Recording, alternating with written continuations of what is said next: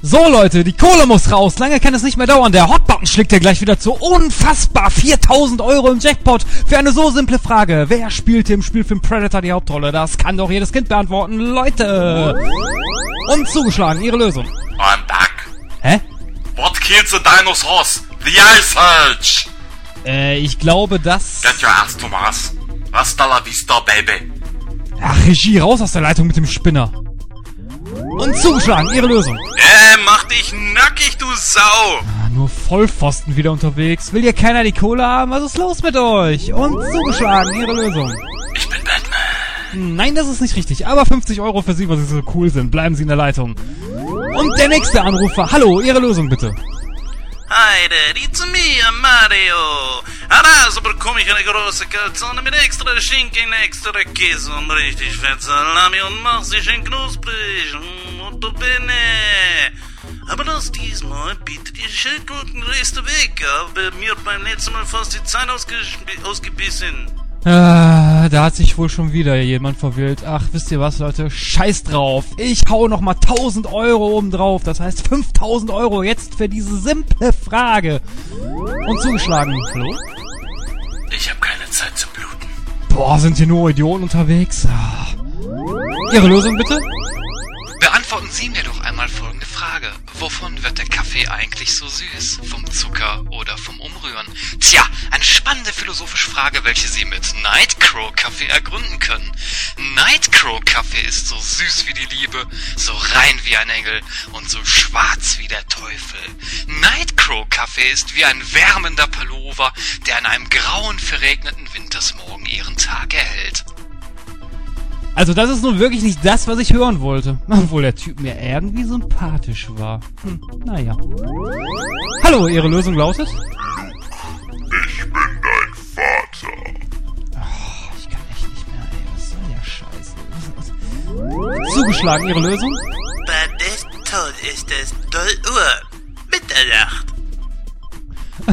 Oh, ihr macht mich langsam fertig, ey. Welcher Idiot aus der Regie hat die verfickte Zeitansage angerufen? Findet ihr das lustig? Eigentlich, Sir. Hallo? What the fuck? Hallo, wer ist da? Äh, Christoph, ich mache dir ein Angebot, äh, das du nicht ausschlagen kannst. Ich mach doch hier nur meinen Scheißjob, ey. Ja, hallo?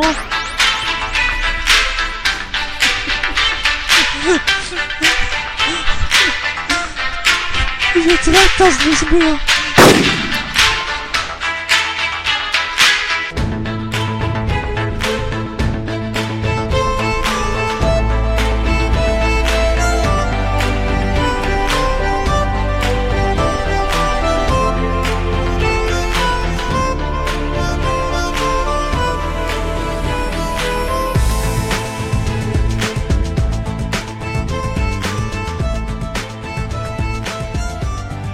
Herzlich willkommen in der Hobbytik. Nein, ich bin nicht Joe Pütz und wir basteln auch keine Sachen aus nutzlosem Zeug. Wir sind nach wie vor Nightcrow, dein Lauschangriff für die Kinoindustrie. Ich bin der Christoph und mache seit der letzten Sendung eine Umschulung zum Zahnarzt. Und an meiner Seite begrüße ich meine beiden ersten Patienten Jens und Pinny. Ähm. Hallo. Ja. Äh, ja, hallo. Ja, Jungs. Das wäre auch noch mal eine Filmreihe, die wir besprechen müssten. The Dentist. Der Den ich aber Dentist. nicht nochmal. Ja, der Eklig. Dentist. Das wäre eine sehr gute Idee. Ja, aber wie gesagt, so ein Zahnarzt, ein sadistischer Zahnarzt. Ich wollte schon immer ein sadistischer Zahnarzt werden. Ich glaube, das liegt so in dem Grundgedanken des Zahnarztberufes an sich. ja, deswegen wird er ja auch so dargestellt im Horrorladen. Aber wir, das Thema Ja. haben wir ja durch, das haben wir schon besprochen. Deswegen würde ich jetzt einfach mal sagen, Gentlemen, wie geht's euch? Habt ihr wieder ein paar interessante Filme sehen können? Mir geht's bescheiden. Warum? Was ist los? Weil man mich für so eine fucking scheiß fucking abgedudelte Ice Bucket Challenge nominiert hat. Wer kommt denn auf sowas? Andere fühlen sich dadurch geehrt, weißt du? Ach so, naja gut, aus dem Aspekt heraus ist, dann ist das natürlich was anderes. Aber nee, also ähm, ist natürlich alles zum guten Zweck und ich werde mir da gern die Eiswürfel um die Ohren hauen und äh, ja, vielleicht bringt's ja was.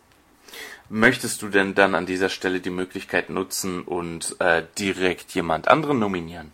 Ah nein, das habe ich im Video schon gemacht, weil zum so, Zeitpunkt okay. der Aufnahme, man hat ja nur 24 Stunden darauf äh, Zeit, sich dann dieser ganzen Sache zu widmen.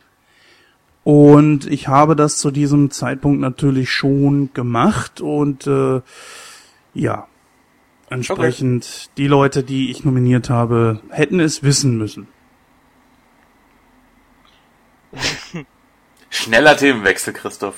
Ähm, schneller Themenwechsel. Ähm, ähm, hier, pass auf. Ähm, Ice Challenge. Ich wurde bisher noch nie nominiert und da bin ich auch sehr froh drüber. Aber du könntest ja auch theoretisch äh, einfach warmes Wasser nehmen. Wer will das denn nachkontrollieren?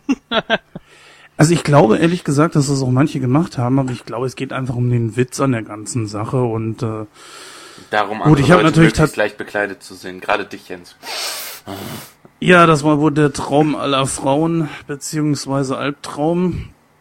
Aber ähm, nein, ich bin ja gerne mal für so einen Spaß zu haben, aber ich bin ja jetzt Gott sei Dank durch mit der Geschichte und äh, hat mir eigentlich ganz viel Spaß gemacht. Am meisten macht es natürlich Spaß, sich die ganzen Videos äh, von den Ice Bucket Challenges bei den Promis anzugucken, sei es jetzt Bill Gates oder Leah Remini aus King of Queens, äh, Kevin James, selbst der Hauptdarsteller von King of Queens hat das gemacht, äh, die Wahlbergs, äh, Will Smith und ach, was weiß ich noch alle. Das ist ja jetzt wirklich der große Internettrend geworden.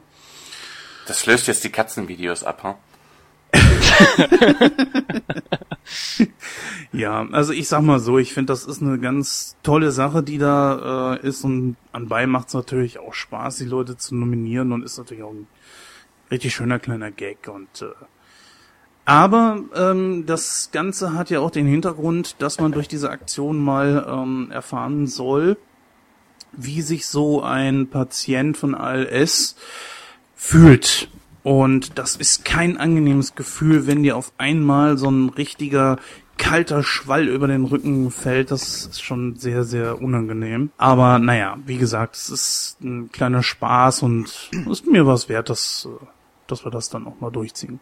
Ja, aber wie gesagt, das ist ja für einen guten Zweck. Ich glaube sogar, das ist die Krankheit, an der Stephen Hawkins leidet, worauf da aufmerksam gemacht wird. Kann das sein? Ich glaube ja, ich habe mich da jetzt noch nicht so reingefuchst, weil äh, Ice Bucket Challenge hat mir erst nur ein paar Tage vorher, bevor ich äh, das selber machen musste, etwas gesagt und ich ähm, hatte aus Zeitgründen auch nicht die Möglichkeit, mich da mehr reinzufuchsen. Aber über das, was ich wusste, das reichte mir, um mir diesen Spaß einfach mal zu geben. Ja. Ja. Aber genug von der Ice Bucket Challenge, kommen wir zurück zu unserem Podcast. Denn wir haben uns heute wieder äh, drei Filme ausgesucht, die wir besprechen möchten. Zum einen ist das einmal Ich habe keine Zeit zum Bluten. Genau, nämlich Predator 1 mit Arnold Schwarzenegger in der Hauptrolle. Darüber hinaus haben wir uns äh, dann auch in einem weiteren äh, Preview werden wir uns den Expendables widmen, dem ersten Teil. Und äh, wie ich gehört habe, haben Jens und Pinny es in den Kinofilm Planet der Affen geschafft. Da bin ich sehr gespannt drauf. Pr Evolution wohlgemerkt. Ja. Da bin ich sehr gespannt drauf. Ich habe es leider aus Zeitgründen bisher noch nicht geschafft, mir den Film anzusehen, aber da werde ich dann mal eurer Kritik lauschen, wie ihr den Film so gefunden habt. Natürlich gibt es dann auch wieder die neuesten Kinostarts und natürlich, ähm, wie gewohnt, unsere lustigen Outtakes, wo wir uns alle wieder vor Lachen wegschmeißen werden. Ich finde, dass du bist so, so ehrlich dabei. Das finde ich so erfrischend und du wirkst auch so überzeugend, Chris. ja, ich bin immer, ich bin eine sehr ehrliche, ehrliche Haut und Eine ehrliche ja, Hand. ja, genau. Genau, aber eine Sache, die wollen wir natürlich nicht untergehen lassen. Wir haben unser Studio renoviert, sprich, es ist zum Zeitpunkt dieser Aufnahme, wo sie herausgekommen ist, ebenfalls unsere neue Website online gegangen. An dieser Stelle einfach mal gehen auf www.nightcrow.de und schaut euch dort einfach mal ein bisschen um.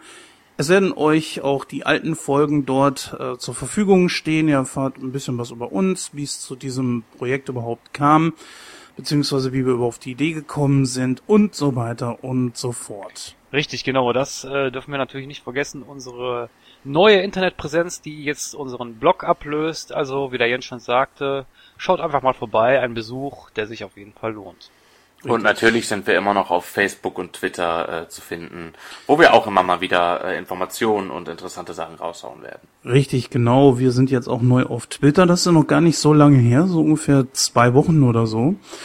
Und wir werden dort immer mal für was so in der nächsten Sendung kommt, äh, so ein bisschen spoilern und äh, dort werdet ihr erfahren, was es denn bei uns so alles Neues gibt. Unter anderem so scheiß fucking Ice Bucket Challenge. ähm, natürlich. und ganz ähm, neue Erkenntnisse zum Beispiel, dass es in der Türkei einen Ort gibt, der Batman heißt. Ja, da war ich ja sehr überrascht. Wusst, ja wusstest du eigentlich, dass es ein, ein, eine Person gibt, die heißt Superman bin Batman? Das ist geil. Oh, klasse. Ja, was ich kurz so eben erwähnen möchte, ist natürlich, äh, wenn ihr jetzt zum Beispiel auf äh, night-crow.blog.de kommt und äh, dort werdet ihr natürlich eine Verlinkung finden auf nightcrow.de. Die alte Weiterleitung wurde natürlich deaktiviert und führt jetzt direkt zur neuen Seite hin. Äh, wir wurden immer mal wieder gefragt, warum habt ihr denn das gemacht? Es ist ja zugemüllt mit Werbung, diese äh, blog.de-Geschichte. Weil wir es können, weil wir unwissende Deppen sind, die Adblocker in ihren äh, Browsern haben. Richtig, das war bei mir natürlich auch der Fall und von daher sah für mich die Seite eigentlich mal annehmbar aus. Natürlich ganz klar, Werbung ist da drauf. Das wussten wir natürlich auch von Anfang an. Aber wir sind nun mal ein Non-Profit-Projekt, das heißt, äh, wir machen das natürlich alles aus eigener Tasche heraus, weil wir halt eben Spaß an der Sache haben, sind aber natürlich alles keine Millionäre. Und als wir damals im Dezember dann gesagt haben, okay, worauf warten wir jetzt noch, hatten wir noch keine Seite. Und das, ähm, ja, ja, wie gesagt, An das dieser Stelle sei geändert. angemerkt, wir betteln nicht, wir bieten euch die Möglichkeit, uns finanziell zu unterstützen, wenn ihr das möchtet. Wie, wie, Moment, Sekunde, Sekunde mal, ihr seid keine Millionäre? Warum rede ich Ähm. dann, warum rede ich dann überhaupt mit euch? Du bist es doch auch nicht. Nein, er ist Milliardär. Ich bin richtig, ich bin, ich bin im Club der Milliardäre. ja, ja. Ich spiele immer, ich spiele immer mit dem Typ von Monopoly, Monopoly, Monopoly. Aber reales Monopoly, ne? Ach genau, so. inzwischen gehört dir Köln. Ja, wie gesagt, also nochmal, äh, dass wir freuen uns darauf, dass wir jetzt endlich mit einer vernünftigen Seite am Start sind und ich finde, das hat aber auch irgendwo Charakter. Ich meine, man sieht ganz klar, wie hier so ein Projekt von Anfang an her aufgebaut wurde, wie wir gestartet sind, nach der vierten oder fünften Sendung, glaube ich, das Konzept so ein bisschen geändert haben und so ein bisschen erst finden mussten und so weiter. Ich meine, sehen wir es positiv, das hat auch irgendwo was für sich. Wir sind einen langen Weg gegangen und jetzt habt ihr uns am Hals, ihr Pfeifen. Genau. Und es lief so lange gut bis zur Ausgabe 10, bis diese Pfeife, die mich gerade immer wieder unterbricht. Boah, der geht mir ja auch total auf die Nerven. Boah, ich hasse den Boah. Jo, oh Mann, oh Mann, oh Mann. Aber jetzt erstmal äh, genug von der ganzen Geschichte mit der neuen Website etc. pp. Wie gesagt, geht hin, schaut euch ein bisschen um, aber jetzt erstmal weiter mit unserem Programm.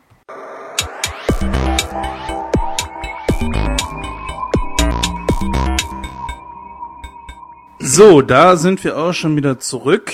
Ein kleines Preview haben wir heute. Wir haben uns nämlich Planet der Affen Revolution angeguckt.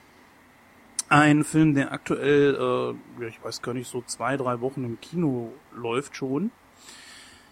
Ähm, ein Film von, äh, wie heißt denn der gute Typ? Äh, da, da, da, da, genau, ja, ja, da, äh, muss 13 wieder schneiden, fucking auf. So. Also, da sind wir wieder zurück aus dieser kleinen Überleitung. Wir haben heute ein Preview mitgebracht. Pini und ich konnten uns äh, Revolution angucken. Planet Ein der Film Affen von- Revolution. Was? Planet der Affen Revolution. Wenn du nicht aufhörst, mich zu unterbrechen, mein lieber Freund, dann brech dir alle Zehennägel. Äh, und kitzel dich zu Tode. So, Dann auf jeden Fall, Job richtig.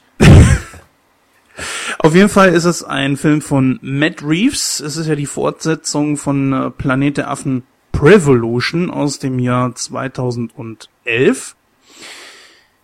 Der deutsche Titel ist zwar Revolution, im Original heißt der Film aber Dawn of the Planet of the Apes. Und in der Hauptrolle haben wir hier Jason Clark, Gary Oldman, Carrie Russell, Cody Smith, äh, Smith McPhee, okay, meinetwegen, wenn er meint, ähm, Kirk Acevedo und Enrique Murciano. Nicht zu vergleichen? Andy Serkis als unser Äffchen. Wenn du nicht aufhörst, mich zu unterbrechen, ich wäre ich doch noch drauf gekommen. Ja, also bemerkenswert ist natürlich auf jeden Fall Andy Serkis, den wir alle natürlich noch als Gollum kennen, der Caesar gespielt hat. Ja. Genauso übrigens natürlich wie im ersten Teil. Äh, der Film hat eine Länge von äh, etwas an die, äh, ich sag mal, 129 Minuten, also etwas über zwei Stunden. Hat keine Post-Credit-Scene, wie das beim ersten Teil gewesen ist. Und äh, ja, ansonsten ähm, ist das eigentlich so alles erwähnenswert. Hat eine Altersfreigabe von 12. Ja, Penny, magst du uns mal erzählen, worum es in diesem Film geht?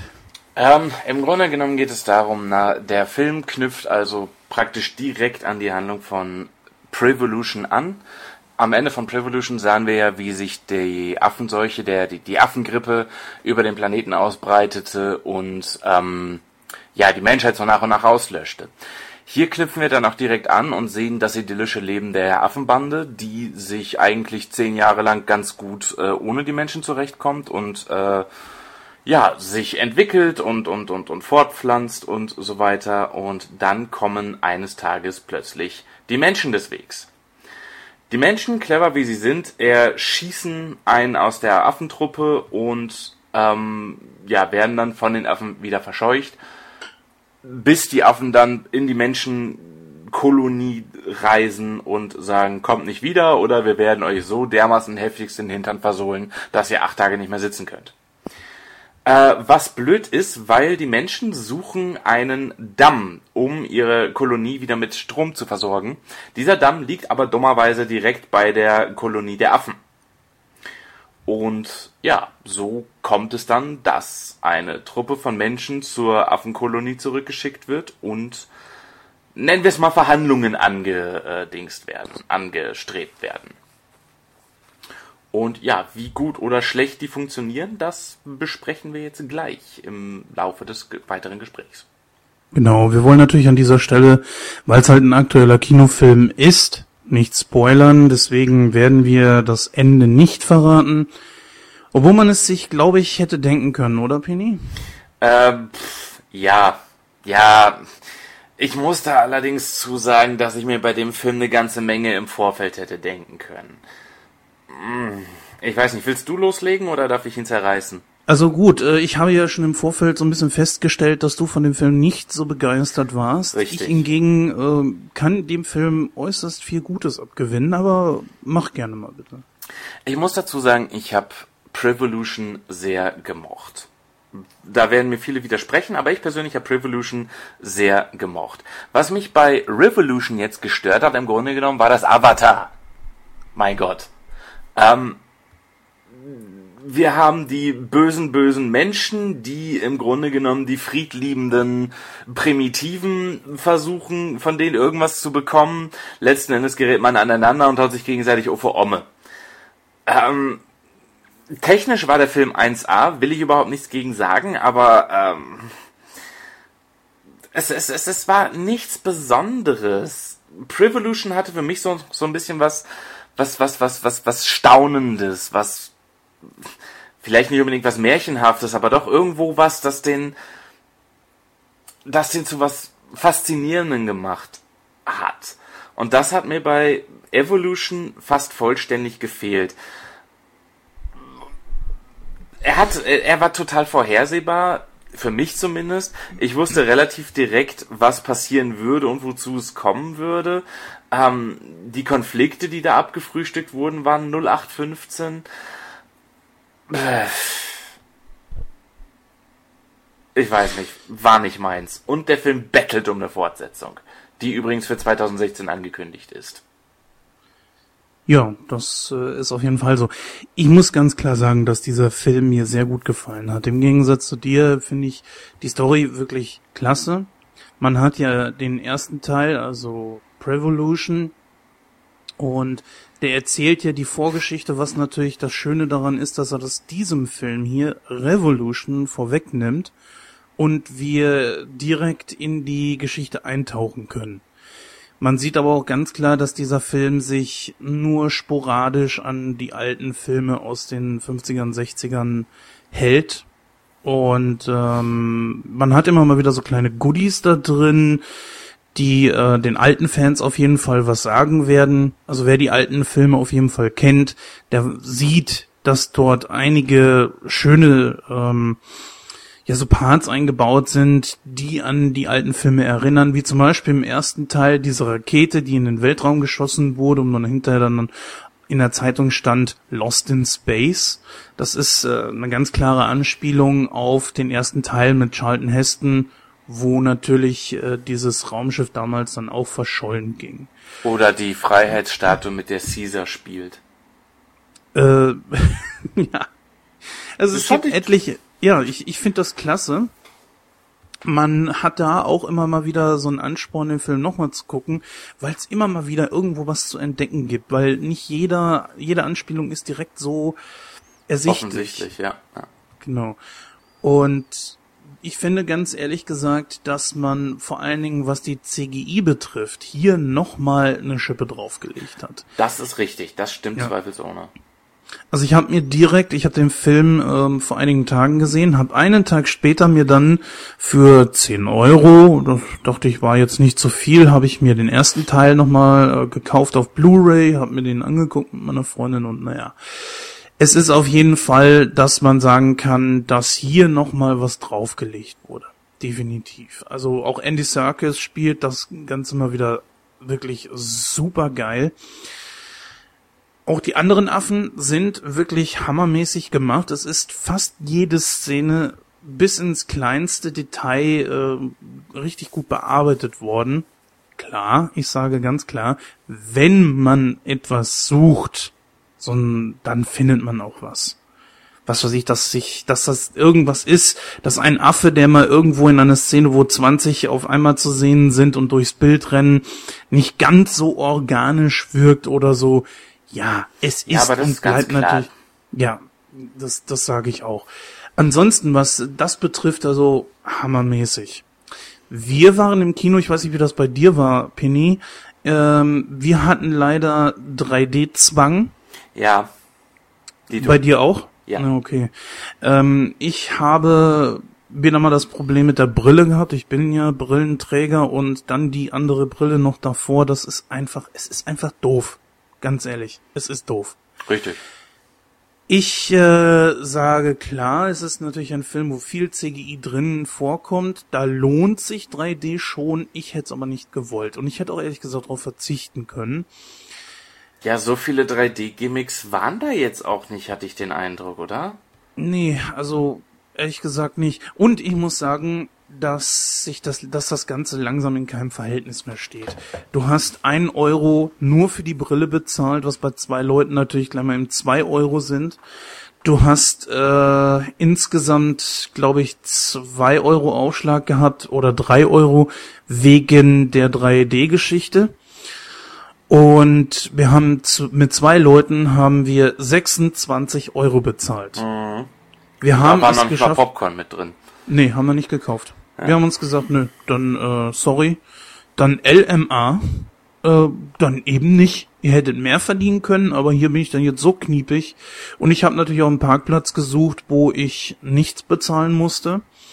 Weil ähm, alleine 26 Euro Penny, das ist doch schon, das steht doch in keinem Verhältnis mehr. Müssen ich mein, wir gar nicht drüber sprechen, bin ich völlig deiner Meinung. Das ist unverschämt. Vor allem, Ja. wie gesagt, häufig wird dieses, dieses 3D-Gimmick, es ist nicht mehr als ein Gimmick. Und ne, Vor allen Dingen, wird's nicht wirklich gut ausgenutzt. vor allen Dingen, ich, ja, was du gerade gesagt hast, ich finde äh, vor allen Dingen, dass vor allen, ja, wie, wie soll ich mich ausdrücken, in, äh, in Realverfilmungen fällt das einem gar nicht mehr so auf. Also so, ich habe zumindest so den Eindruck, wenn ich mir einen 3D-Film ansehe, der mit realen Schauspielern na, gemacht ist, dann verpufft der Effekt sehr schnell. Ja. Ähm, anders ist das, wenn du dir einen Zeichentrickfilm oder eine, eine Animation ansiehst. Ich finde, da sticht das einfach richtig mehr heraus. Ja, das ist aber, richtig. Mhm. aber bei so Realverfilmungen, das, das ich weiß nicht, ob, ob sich die Augen so schnell daran gewöhnen, dass du das gar nicht mehr wahrnimmst, aber ich weiß nicht, es lohnt sich einfach nicht. Da gebe ich euch beiden Richtig. recht. Obwohl es natürlich Filme gibt wie Gravity zum Beispiel, da lohnt sich das auf jeden Fall. Den Da ist das auch meist, das meiste natürlich auch alles CGI. Da kommt natürlich das meiste aus dem Computer. Aber gut, gehen wir mal zurück zu dem Film. Also ich äh, würde einfach mal sagen, wir haben hier auch das perfekte Beispiel dafür, was wir als äh, nächstes Thema für Diskussionen für Millionen nehmen können. Wir müssen Ja. einfach, glaube ich, mal drüber sprechen und wir merken ja, es herrscht äh, Besprechungsbedarf. Ja, äh, die Geschichte an sich fand ich war für diesen Zwischenteil, was ja Revolution auf jeden Fall ist, war annehmbar. Man hat äh, eine Geschichte drin, man hat auch den Affen Tiefe verleiht. Ähm, die Menschen hatten da so ein bisschen weniger, ich sag mal, das müsste man sich selber angucken. Ich habe so ein bisschen das Gefühl gehabt, dass äh, besonders jetzt die Menschen, die äh, jetzt so eine ganze Zeit lang in diesem Affendorf waren, dass die ähm, irgendwie zu unterwürfig waren, wenn ihr versteht, was ich meine. Mm, jein. Ja, ich kann es verstehen. Natürlich wollte ihr der Anführer, dessen Name mir jetzt gerade nicht einfällt, Äh, äh, Dreyfus? äh, nee, Malcolm. Malcolm, genau, ja. Malcolm, ja. Dreyfus war ja, der, das ist so ein Charakter gewesen, den ich überhaupt nicht einschätzen konnte. Nö, der, der, der wirkte meiner Meinung nach auch total aufgesetzt. Richtig. Ja, ja, genau. Weil Also, einfach, äh, hat, weiß es, es war diese, diese, diese duale Dynamik, die du hattest. Du hattest die Affen, die ja grundsätzlich die Guten waren, wo du halt Caesar als den Guten hattest und da brauchtest du einen internen Antagonisten äh, personifiziert durch Coda. Und das gleiche haben die auch bei den Menschen versucht. Wir hatten Malcolm als den guten Affen bei den Menschen und da hatten wir eben Dreyfus als den entsprechenden Antagonisten. Genau, hier gespielt von Gary Oldman, den wir ja auch zum Beispiel als Commissioner Gordon kennen. Ja. Ja, genau das ist das. Zum einen wirkt er sehr besorgt und ja, schon als der Anführer der Menschen und auch als nicht ganz dumm im Kopf. Auf der anderen Seite wiederum, das, was am Ende passiert, äh, das ist jetzt kein großer Spoiler, kann man glaube ich sagen, oder Penny? Ja, man weiß es eh, mein Gott. Richtig, ne? Also es kommt natürlich zur Konfrontation zwischen den Menschen und den Affen. Das ist, glaube ich, kein Spoiler, das kann man ruhig erwähnen. Das, darauf läuft der Film ja hin und wer den Trailer gesehen hat, der weiß das dann eh. Ähm, Dreyfus ist so, als würde er sich plötzlich in seiner ganzen Meinung her total Ja, wandeln. ja, ja, ja. Ne? Und äh, wird dann zu einem Affenhasser und will alles in die Luft jagen. Warum? Kapier ich nicht. Es kommt doch Malcolm auf ihn zu und sagt, ey, komm, lass ihn mal machen. Und Dreyfus ist da wie so ein, wie so ein ähm, Fanatiker. Und das Ja. ist so ein Ding, das, das passt überhaupt nicht zu dem Bild, das ich mir ganz zu Anfang von ihm gemacht habe. Wobei ich da äh, halt auch gedacht hätte, ich gebe dir da völlig recht, du hast da völlig recht. Ähm, ich finde, als, als, als internen Antagonisten hätte man den, ach verdammt, wie hieß er, der Dunkelhäutige, der mit denen relativ am Anfang mit dem Camp war, der auch gesagt hat, das sind doch nur Scheißaffen, bla. Der also seinen Affenhass von vornherein mal Ausdruck verliehen hat. Weißt du, wen ich meine? Mhm, ja, ja. Darf ich, Der darf ich, hätte in diese Rolle sehr viel besser rein. darf ich da mal kurz äh, was fragen? Ich, ja, wie gesagt, ich habe den Film ja nicht gesehen. Gibt es denn dafür einen Trigger, warum sich Dreyfus so gewandelt hat? Aus meiner Sicht nicht, abgesehen davon, dass die Affen angreifen, nachdem die Menschen Scheiße gebaut haben.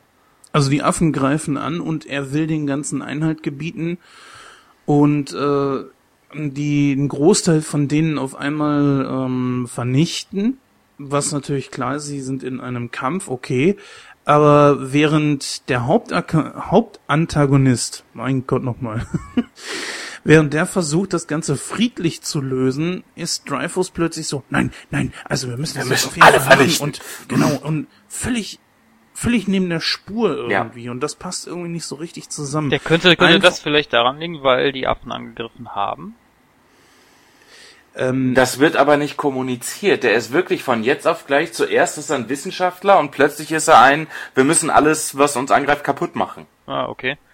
Also sagen wir es mal so, um das nicht zu spoilern, in diesem Film passiert natürlich auch innerhalb etwas äh, der Affen. Es gibt einen Revoluzer bei den Affen, der die Geschicke so ein bisschen versucht zu drehen. Äh, wen, das sage ich jetzt einfach mal nicht.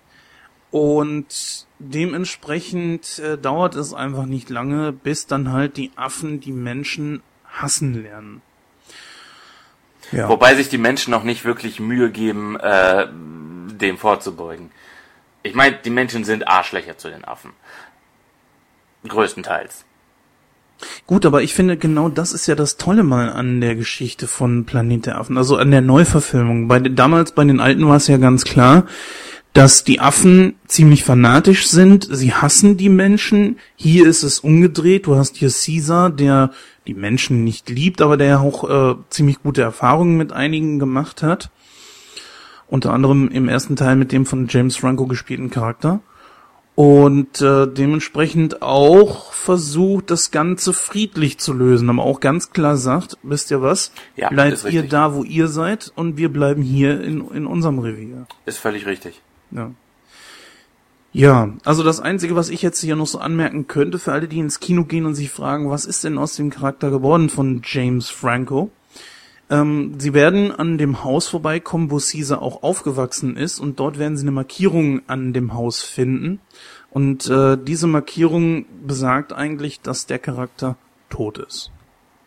Ich Was finde ich dem Charakter nicht wirklich gerecht wird, ganz ehrlich. Du meinst jetzt den Charakter von James Franco? Mm, ja, Der ja im Grunde genommen Caesars Vater war. Ja, aber ich sag mal so, ich hätte es zum Beispiel auch gerne gesehen, wenn David Hewlett, der im ersten Teil ja mitgespielt hat und dann letzten Endes diese Krankheit über die Welt verteilt hat, Ja. wenn der nochmal mitgespielt hätte. Ich bin ja ein großer Stargate Atlantis-Fan, aber es hat nun mal nicht sollen sein. Irgendwo, denke ich, ist dann auch mal gut und mh, es, es ist eigentlich nur, nur glaubwürdig. Ich meine, auch Hauptcharaktere können versterben. Und diese Epidemie hat ja, ich weiß gar nicht, was sie gesagt haben, wie viel Prozent der Menschheit niedergerafft? Äh, fast alle. Also es war eine ganz große Menge. Ja. Ja. Und man hat hier auch so eine, so eine postapokalyptische Stimmung und die kommt auch wirklich super rüber. Ja, wie gesagt, handwerklich fand ich den Film echt gut gemacht. Aber wie gesagt, die Story fand ich total ausgenudelt. Ähm, die Menschen haben sich bei Avatar beschwert, dass die Story man schon so zigmal erzählt bekommen hat. Äh, aber bei diesem Planet der Affen, finde ich, ist es exakt das gleiche vom Prinzip her. Tut mir leid. Und ich fand das Pacing unheimlich ähm, langwierig. Ich finde, der Film hat sich unglaublich gezogen. Und da bin ich froh drüber. Ey, wenn ich mir sowas angucke wie die neuen Star Trek Filme, ne? Da hat das sogenannte Pacing für mich überhaupt nicht funktioniert. Da wurde so dermaßen durch die Story gepeitscht und da finde ich, da hat das hier ein richtig angenehm, ja, ein angenehmes Pacing. Nee, finde ich halt überhaupt nicht, weil es war für mich viel zu langwierig, weil es ist über viel zu viele Stellen entweder gar nichts passiert oder etwas, das schon vorher zwei, dreimal durchexerziert wurde. Affen hassen Menschen, Menschen hassen Affen und wir walzen die Gründe dafür jetzt minutiös aus, warum das der Fall ist. Ja, es ist natürlich klar. So, du findest äh, keine keinen Storyplot dort, den es nicht schon irgendwo mal gegeben hat. Aber das wird nach so vielen Jahrzehnten der Filmgeschichte sowieso schwer werden, Stimme ich dir zu. weil du das Rad eben nicht neu erfinden kannst. Genauso haben wir natürlich Koba, das ist ja dieser Affenrevoluzer, der äh, die Menschen hasst, eigentlich wie die Pest. So, und Koba ist natürlich wirklich stumpf stereotypisch. Ja, das Ist sind aber alle da. Nein, also ich sag mal, du hast, wenn du Caesar zum Beispiel nimmst, er sympathisiert mit dem Menschen, aber er ist anfangs doch wirklich sehr skeptisch. Also er lässt sich erst überzeugen, dass die Menschen es wert sind, dass man ihnen hilft. Ja, aber im Grunde genommen ist er doch nichts anderes als der edle Anführer. Ähm, ja, Ja. doch, doch. Klar, auch ihn wirst du natürlich in irgendeiner anderen Figur, in irgendeinem anderen Film mit Sicherheit nochmal wiederfinden, das ist ganz klar. Ja. Ja, ich denke mal, soweit sind wir damit auch durch. Hm, Wir werden natürlich eines Tages den Film nochmal ganz, ganz genau unter die Lupe nehmen in Ja. einem Review. Das werden wir ja generell mal machen. Und äh, ich würde sagen, ich gehe jetzt mal über zu meiner Bewertung und bei mir kommt der Film sehr gut weg. Ich sage 90 Prozent. Wow. Dem kann ich mich leider gar nicht anschließen. Wie gesagt, ich fand ihn handwerklich exzellent. Äh, Effekte waren gut, die schauspielerische, äh, schauspielerische Leistung an sich war gut, aber das alles kann mich nicht äh, für diesen eher meh Inhalt verknusen. Insofern gebe ich dem 65 Prozent. Ist aber auch keine schlechte Wertung. Nein, ich sage auch nicht, dass es ein grundsätzlich schlechter Film ist. Dann lass mich doch mal nachhaken, wie würdest du denn jetzt auf prozentualer Weise den ersten Teil bewerten?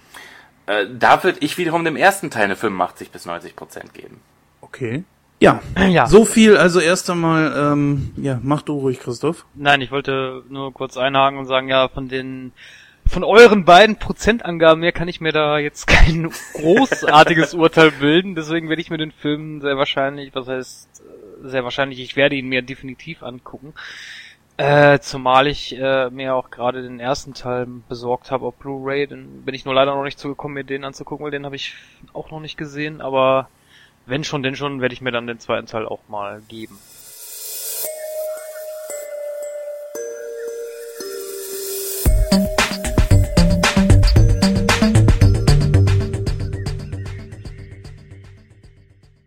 Ja, soweit dann der Planet der Affen. Dann kommen wir jetzt zu unserem ersten Review, und zwar ist das The Predator mit Arnold Schwarzenegger in der Hauptrolle. Ein Film, der 1987 erschienen ist. Originalsprache ist natürlich Englisch. Mm, Länge des Films ist etwa 107 Minuten. Regie führte John McTiernan. Ich hoffe, ich spreche das jetzt gerade richtig aus. Ähm, wie gesagt, in den Hauptrollen haben wir Arnold Schwarzenegger als Major Dutch Schaefer, Carl Weathers, ne, wie spricht man das aus? Weathers. Weathers? Weathers. Weathers. Weathers. Carl Weathers als Major George Dillon, ähm, Bill Duke als Sergeant McElliot, J Jace Ventura als Blaine, Sonny Lantham als Billy, Richard Chavis als Poncho Ramirez und Kevin Peter Hill als den Predator. Ja. Der Film ist, ähm, war ursprünglich indiziert gewesen, also Altersfreigabe war FSK 18. Allerdings wurde der Film neu geprüft und zwar am 12. Mai 2010 und ist seitdem oder oder sagen wir mal hat seitdem die Altersfreigabe FSK 16 bekommen. Uncut. Uncut, genau. Ähm, soweit ganz kurz mal die Rahmenhandlungen des Films. Ähm, dann würde ich doch mal den Jens bitten. Erzähl uns doch mal bitte, worum geht es denn da in dem Film? Aber gerne, Christoph. Mach Ja. ich doch gerne. Ja, die Einheimischen im Dschungel Südamerikas sprechen von dem, der die sich Menschen als Trophäen erjagt. Gemeint ist hier natürlich der Predator, jener außerirdische Kämpfer, mit dem die Spezialeinheit hier um Major Alan Dutch, ähm, also Dutch Schäfer, gespielt von Arnold Schwarzenegger, auch nicht gerechnet hat. Ähm, als diese dann in dem Dschungel geschickt werden, um drei vermisste Politiker zu finden, deren Helikopter hinter der Grenze abgeschossen wurde und von denen seitdem auch jede Spur fehlt, ähm, findet die sechsköpfige Spezialeinheit neben dem abgeschossenen Heli auch Spuren von einem Dutzend Rebellen, die von äh, einigen Männern mit amerikanischer Ausrüstung verfolgt werden äh, beziehungsweise verfolgt sein werden sein müssen, wie auch immer. Immer mysteriöser werden die Geschehnisse, als die Gruppe wenig später drei Männer in anderen US-Spezialeinheiten gehäutet und ja auch kopfüber in den Bäumen hängend findet. Tja, sowas passiert, ja. Ja, das, das jeden Tag. Ähm, und ohne das zu ahnen, ja, was ihnen da bevorsteht, sind sie auf die erste Warnung des Predators gestoßen. Ja, Predator ist natürlich ein Klassiker des Action-Kinos und ich sag mal auch eine Blüte der 80er, oder würdet ihr das nicht auch so sehen? Ich finde den Film doof.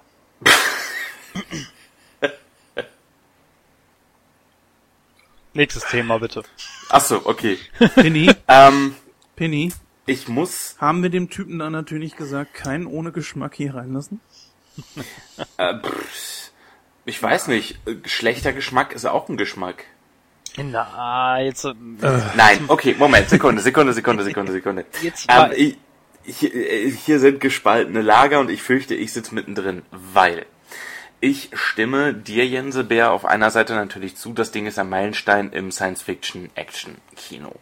Auf der anderen Seite muss ich sagen, ich habe mir das Ding gestern Abend nochmal angeschaut. Man, man muss ganz ehrlich sagen, das Alter war nicht gut zu diesem Film.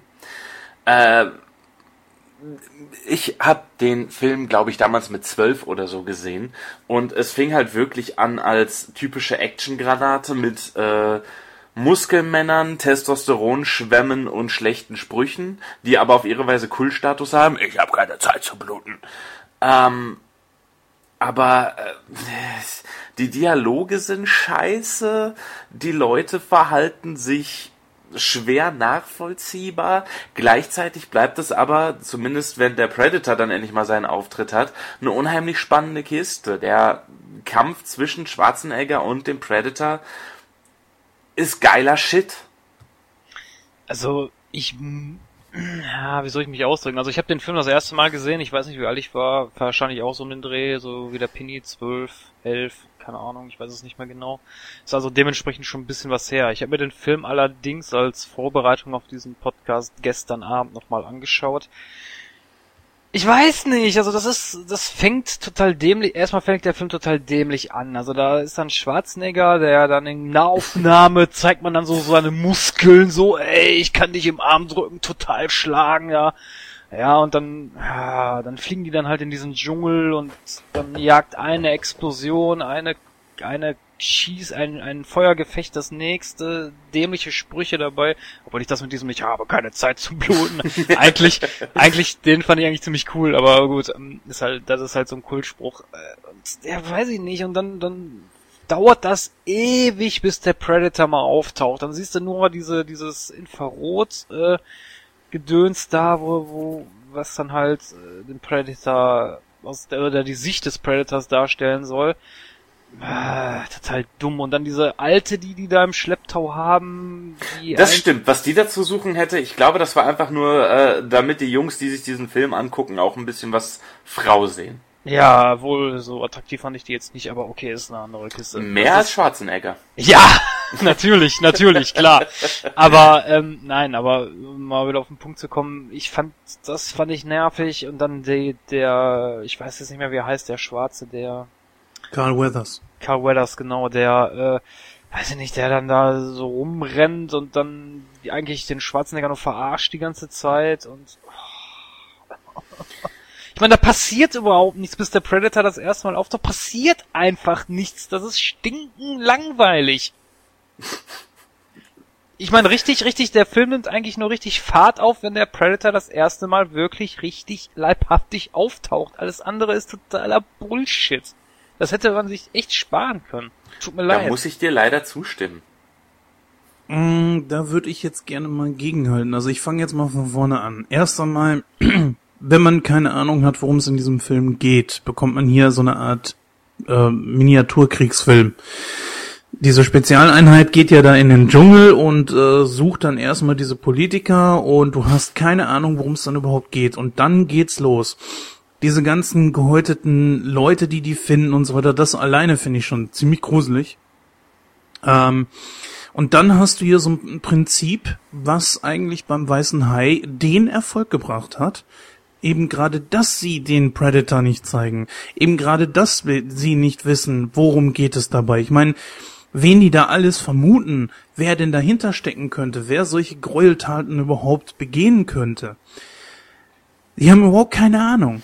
Ja, Und aber das das, ist Problem genau- ist doch äh, dabei, verzeih, wenn ich dir da wieder reinrede, aber das Problem Mhm. ist doch dabei, beim Weißen Hai, bei Jaws, wusstest du, es wird ein gottverdammter scheiß Hai. Da warst du nicht so wirklich auf Überraschungen äh, äh, versteift.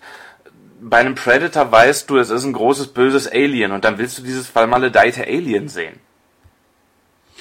Ja, gebe ich dir recht. Da gebe ich dir schon recht. Aber auf der anderen Seite wiederum ist natürlich auch der Effekt dann da, dass du ihn gerade nur diese paar Minuten hast. Und vorher ähm, besticht er eben durch seine Gefährlichkeit, weil du ihn nicht sehen kannst. Aber gut, das kann man immer so und so sehen. Also ich, Nein, also es geht ja nicht darum, dass du den Predator nicht sehen kannst. Ich fand das mit dieser Stealth-Tarnung ganz gut gelöst. Richtig. Aber es dauert einfach zu lange, bis der Film wirklich richtig Fahrt aufnimmt. Bis der Predator als Charakter auftritt. Genau. Quasi. Also ich weiß, glaube ich, glaube in der 50., 55. Minute oder so taucht er, oder beziehungsweise er taucht nicht auf, aber da wird zumindest dieses, dieses, Infra- äh, dieses Wärmesicht, diese Wärmesicht dargestellt, wobei ich das eigentlich auch schon ein bisschen zu viel fand. Also wenn man, äh, also von der, von der Szenerie her, ich weiß nicht, bis der Predator dann wirklich mal den ersten Soldaten abschleppt da, äh, das war der mit der Brille, ich weiß ja, ja, das war der mit der Brille, ich weiß jetzt nicht, wie er heißt. Ich glaube, das war in der äh, 60., 65., 70. Minute oder so. Ich weiß es jetzt nicht mehr genau. Aber das dauert so lang und dann hast du vorher diese, diese, diese Vietnams, diese Vietnam-Szenerie, nenne ich es jetzt mal, zumindest sind es ja viele Anspielungen auf den Vietnamkrieg. Weiß ich nicht. Also, es war einfach nichts für mich.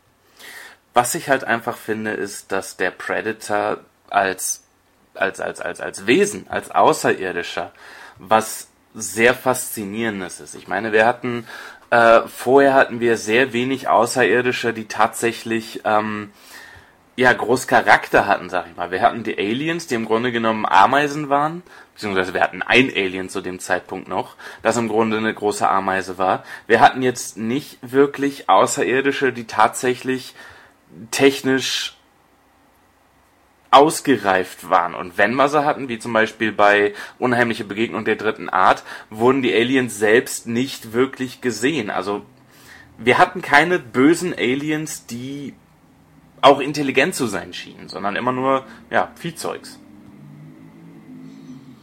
Naja Und- gut, das, das ist natürlich auch ein großes Problem bei diesem Predator hier. Die nachfolgenden Teile zeigen ja wenigstens, was dahinter steckt, was die Predator sind. Okay, okay, du fährst, erfährst hier natürlich auch durch den Namen Predator, Jäger, dass er ein Jäger und Sammler ist. Er sammelt also seine Trophäen. Es geht also um eine eine äh, Jägerrasse, so möchte ich es mal nennen. Ja. Mm, Aber das erfährst du hier kaum. Und ich meine, das ist jetzt wirklich lange her, dass ich mich mal mit jemandem darüber unterhalten habe, der mir Folgendes erzählt hat. Und zwar, äh, ich sagte ihm so, ja gut, okay, die Prädatoren sind ja eigentlich auch Wesen, die ziemlich viel auf, auf Ehre und so weiter getrimmt sind.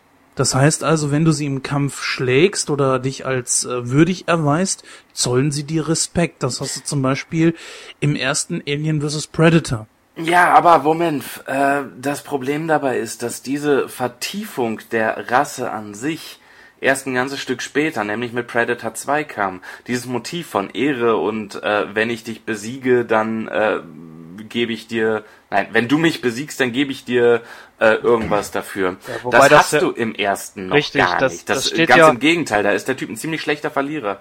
Ja, richtig, das steht ja im totalen Kontext zueinander, weil im ersten Teil jagt der Predator da alles in die Luft, weil er verloren hat, weil er genau weiß, okay, ich kann ihn nicht besiegen, dann springe ich halt alles in die Luft, so vielleicht Richtig. stirbt er dadurch. Also das hat ja nichts mit Ehre zu tun.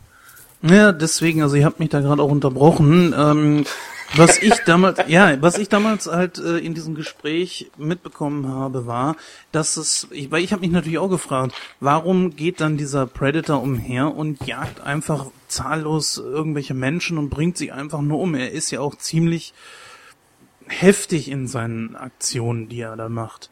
Worauf man mir dann gesagt hat, tja, das ist ja auch ein Abtrünniger. Das ist wohl einer, der auf der Erde ähm, zurückgelassen wurde, weil er halt eben sich nicht so richtig an die Gesetze der Prädatoren gehalten hat. Was im Film überhaupt nicht kommuniziert wird. Richtig, das deswegen, ich habe mich da damals auch mit jemandem halt drüber unterhalten und er sagte mir halt, da steckt so viel hinter in Comics und so weiter und so fort. Und genau das ist das, das wird im Film überhaupt nicht erwähnt und so weiter. Das ist natürlich die große Frage, ob da damals dann überhaupt schon dran gedacht wurde. Nein, eben nicht. Dann ist es natürlich, muss ich ganz ehrlich sagen, ein 0815 Alien, das wirklich nur gut aussieht, wo die Maske gut ist und das einfach nur umhergeht und Bock äh, daran hat, irgendwas abzuschlachten. Jein, ich find's einfach geil, dass das so eine Art Weltraum-Ninja ist. Weißt du, er tarnt sich, er äh, geht sehr, sehr leise vor nach Möglichkeit. Das finde ich einfach faszinierend. Weil man ja sagen muss, ich fand die Maske, also die, die, die fand ich super. Also das, Ja. das war wirklich für die damalige Zeit, äh, war das, ich habe ja, wie gesagt, ich habe den Film ja Ewigkeit nicht mehr gesehen. Und als ich mir gestern den Film nochmal angeschaut habe, habe ich mir erst gedacht, so ja, wenn er jetzt, wenn die jetzt gleich den Predator zeigen, dann sieht man bestimmt total, dass das einfach nur so ein billiges, äh, äh, so eine billige Maskerade ist. Aber ich war dann doch äh, sehr fasziniert, äh, als dann das Gesicht gezeigt wurde. Dieses es sah ja so ein bisschen aus wie so eine Spinne. Also ich vergleiche das mal Ja. so ein bisschen mit so einer Spinne. Und äh, wo sich dann auch die Mandibeln so bewegt haben und so, das sah schon richtig klasse aus. Also hat, hat, hat mich dann doch schon verwundert. Ja, der Witz an der Zeit. Sache ist, dass das Charakterdesign von dem Predator ja praktisch on stage noch verändert wurde. Ursprünglich hüpfte ja, und das ist kein Scherz, Jean-Claude Van Damme in einem ziemlich peinlichen Echsenkostüm äh, durch den Dschungel. Ja, die Äh, haben das auch mit einem Auge irgendwie geplant, ne? Dass Ja, das genau. irgendwie ein Auge hat und so. Ja, ja, das habe ich auch Also gelesen. ich, ich habe da, äh, man kann sich da Videos auf YouTube zu angucken, wo halt wirklich ähm, auf dem Set da Jean-Claude Van Damme in seinem Gummianzug gezeigt wird. Es ist absolut lächerlich. Es ist absolut peinlich, wie das Ding da aussah. Und da haben die praktisch während der Produktion äh, noch das komplette Design verändert. Zum Guten, unnötig zu erwähnen. genau. Ja, die Rolle ging ja dann an Kevin Peter Hall, der ist ja auch extrem groß. Ja, 220. Ja, das war natürlich schon eine Riesenumstellung. Also ich bin persönlich ähm, fasziniert von dem Film. Es, ich finde, es ist der einzige von der Predator-Reihe, der mich irgendwie ziehen kann. Die Alien vs. Predator-Reihen, also Filme, sind überhaupt nicht so mein Fall. Ich habe mir damals nur den ersten angeguckt und von dem zweiten äh, AVP habe ich nur ein paar Minuten gesehen, habe dann ausgemacht. Ja, das kann ich verstehen. Äh, ich glaube, das können viele nachvollziehen. Da hätte man, ja, da hätte man wirklich extrem viel mehr rausmachen können. Hat man aber nicht. Aber mal zurück zu diesem Film hier. Ich glaube, was wir hier so ein bisschen unterschlagen, ist die Rolle von Arnold Schwarzenegger, die er in diesem Film gehabt hat. Denn äh, ein Alien kommt auf die Erde und massakriert da irgendwelche Menschen. Ist, glaube ich, als Plot ziemlich dünn. Und er war halt eben der zugkräftige Name, der die Leute ins Kino gezogen hat. Und ich würde sagen, dass dieser Hype um Predator etc. pp. vor allen Dingen auch ihm zu verdanken ist. Ja, aber ich finde, Arnold Schwarzenegger spielt da eigentlich genau dasselbe, was er immer spielt. Eine Ein-Mann-Einheit, die alles kaputt macht. Ja, aber das Was besonders hat im ja Kindergarten genommen. kommt besonders rauskam. Ja. Nein, du, du hast aber völlig recht, du hast schon recht. Naja, ich würde nicht sagen, dass es unbedingt immer das Gleiche ist. Also es, er ist ein Typ, der vom Körperbau, ich meine, wer überlebt denn gegen den Predator? Niemand. Er ist ja der Einzige, glaube ich, oder fast der Einzige, der das überlebt und sich dann auch noch, auch noch auf die Suche nach dem Predator macht und ihn auch besiegen kann. Das Außer heißt, der Typ äh, aus Predator 2, der ungefähr halb so groß ist wie Arnold Schwarzenegger. Den zweiten Teil klammern hier jetzt einfach, klammer ich jetzt einfach mal aus. Ähm, Ja, aber denn das ist lange her, dass ich den gesehen habe. Warte kurz, ähm, Christoph. Ich habe, ähm, ähm, ich denke einfach, dass dieser Charakter nicht ganz so stereotypisch ist für Arnold Schwarzenegger wie sonst. Also er ist der einzige, wo man auch sagen würde, körperlich traut man ihm das zu. Und der Typ äh, ist ja auch nicht ganz dumm im Kopf. Also Dutch ist ja, ja, er ist nicht der intelligenteste, aber er weiß auf jeden Fall, äh, wie er gegen einen Predator vorgehen muss. Allein die Tatsache, dass er ähm, merkt, dass der Predator nur auf Wärmesicht sehen kann. Was ist das? Infrarot? Nee, ähm, bei, wenn, wie heißt das? So, äh, Das ist doch Infrarot eigentlich. eigentlich ja. Ja. Ja. ja, ich bin ja kein Experte drin, aber ähm, das zum Beispiel, dass er sich äh, praktisch für den Predator unsichtbar macht und die Situation umdreht. Ja, was er aber auch nur durch Zufall äh, rausgekriegt hat, ne? Ja, aber äh, es herausfinden und es dann auch anwenden, zeugt ja nicht gerade davon, dass der Typ und das in einer extremen Situation. Nein, nein, nein, das, das nicht, das nicht, das wollte ich ja damit nicht sagen, aber, aber, ja, ich weiß natürlich, worauf du hinaus willst. Ich finde das, äh, Mhm. Was auch, äh, ich muss dir auch teilweise recht geben, aber trotzdem ist es für mich das, was Arnold Schwarzenegger immer spielt. Und sagen wir mal ehrlich, wenn der Predator äh, nicht der Meinung gewesen wäre, den ähm, Charakter äh, Dutch im Nahkampf platt zu machen, hätte er keine Schnitte gegen den gehabt. Ja, das, das denke ich auch. Mhm, eine sehr gute Formulierung, muss ich dir recht geben. Aber es ist natürlich das Erfolgsrezept gewesen von Schwarzenegger. Ich meine, du hast natürlich recht, da sind sehr, sehr viele Facetten einfach drin und du findest seinen Charakter da natürlich auch, sagen wir mal, auch in Running Man oder so wieder. Das ist einfach ein Erfolgsrezept in den 80ern gewesen, das sich bis Mitte der 90er auch gehalten hat. Aber wie wir gesehen haben, je älter der Mann wurde, desto weniger Erfolg hatte er noch. Ähm, Aber das ist auch der Punkt, wo du hattest ja gerade das mit dieser Ära angesprochen. Ähm, das war nämlich so eine Szene, wo ich mir gedacht habe, was soll das jetzt? Warum wirft der Predator seine, seine Waffen weg und bekämpft den Charakter jetzt im Nahkampf? Ja. Da könnte man natürlich jetzt daraus schließen, in Anbetracht der Tatsache, was du vorhin erzählt hast, dass er sich gedacht hat, okay, der Charakter oder der, der mein Gegner ist mir ehren oder ebenbürtig, äh, den mache ich jetzt im Nahkampf platt. Schwierig. Ganz schwierig. Also ich sag mal, ohne Hintergrundwissen würde diese Szene mit Sicherheit kaum irgendwie Sinn machen. Richtig. Das ist nämlich Man muss, man muss da denn nämlich auch im Hinterkopf behalten, zu der Zeit, als der Film rauskam, war dieses Hintergrundwissen nicht vorhanden. Das heißt, der geneigte Kinogänger, gut, der war es von solchen Actionfilmen nicht anders gewohnt, aber äh, wer da ein bisschen drüber nachdenkt, kratzt sich auch nur noch verwundert am Kopf und denkt sich, warum? Ja, eben, weil alle anderen Charakter, äh, Charaktere macht er mit der mit mit seinen mit seinen Waffen platt, außer halt äh, Dutch nicht und das war halt auch so ein Punkt, wo ich mir gedacht habe, so, ja, was soll das jetzt? Das macht doch, das macht man doch nicht. Also da blieb der da, da blieb der Predator sich irgendwie sein, sein, seinem Jagdverhalten nicht treu irgendwie. Das hat für mich keinen Sinn ergeben. Ja, das ist natürlich so etwas, was man hinterher dann irgendwie versuchen kann zu erklären. Ich weiß jetzt ehrlich gesagt nicht so richtig, was im zweiten Teil noch vorgekommen ist. Den habe ich jahrelang nicht mehr gesehen. Ich weiß nur, dass dort me mehrere Prädatoren sind und die Situation nicht ganz so gefährlich ist wie in dieser Situation hier. Weil da ist ja, glaube ich, auch, dass der Hauptcharakter, dass er im zweiten Teil mehreren Prädatoren gegenübersteht und Nein. äh, Entschuldige, aber nein, dass da mehrere Prädatoren auftauchen, das kommt lediglich am Ende und die kloppen sich nicht wirklich. Ja, wie gesagt, ich habe den lang nicht mehr gesehen, bestimmt 15, 20 Jahre nicht mehr. Ist halt eben so ein Genre, was ich glaube, der, also für mich zählt der erste Teil und dann ist dann auch schon wieder gut. Ja.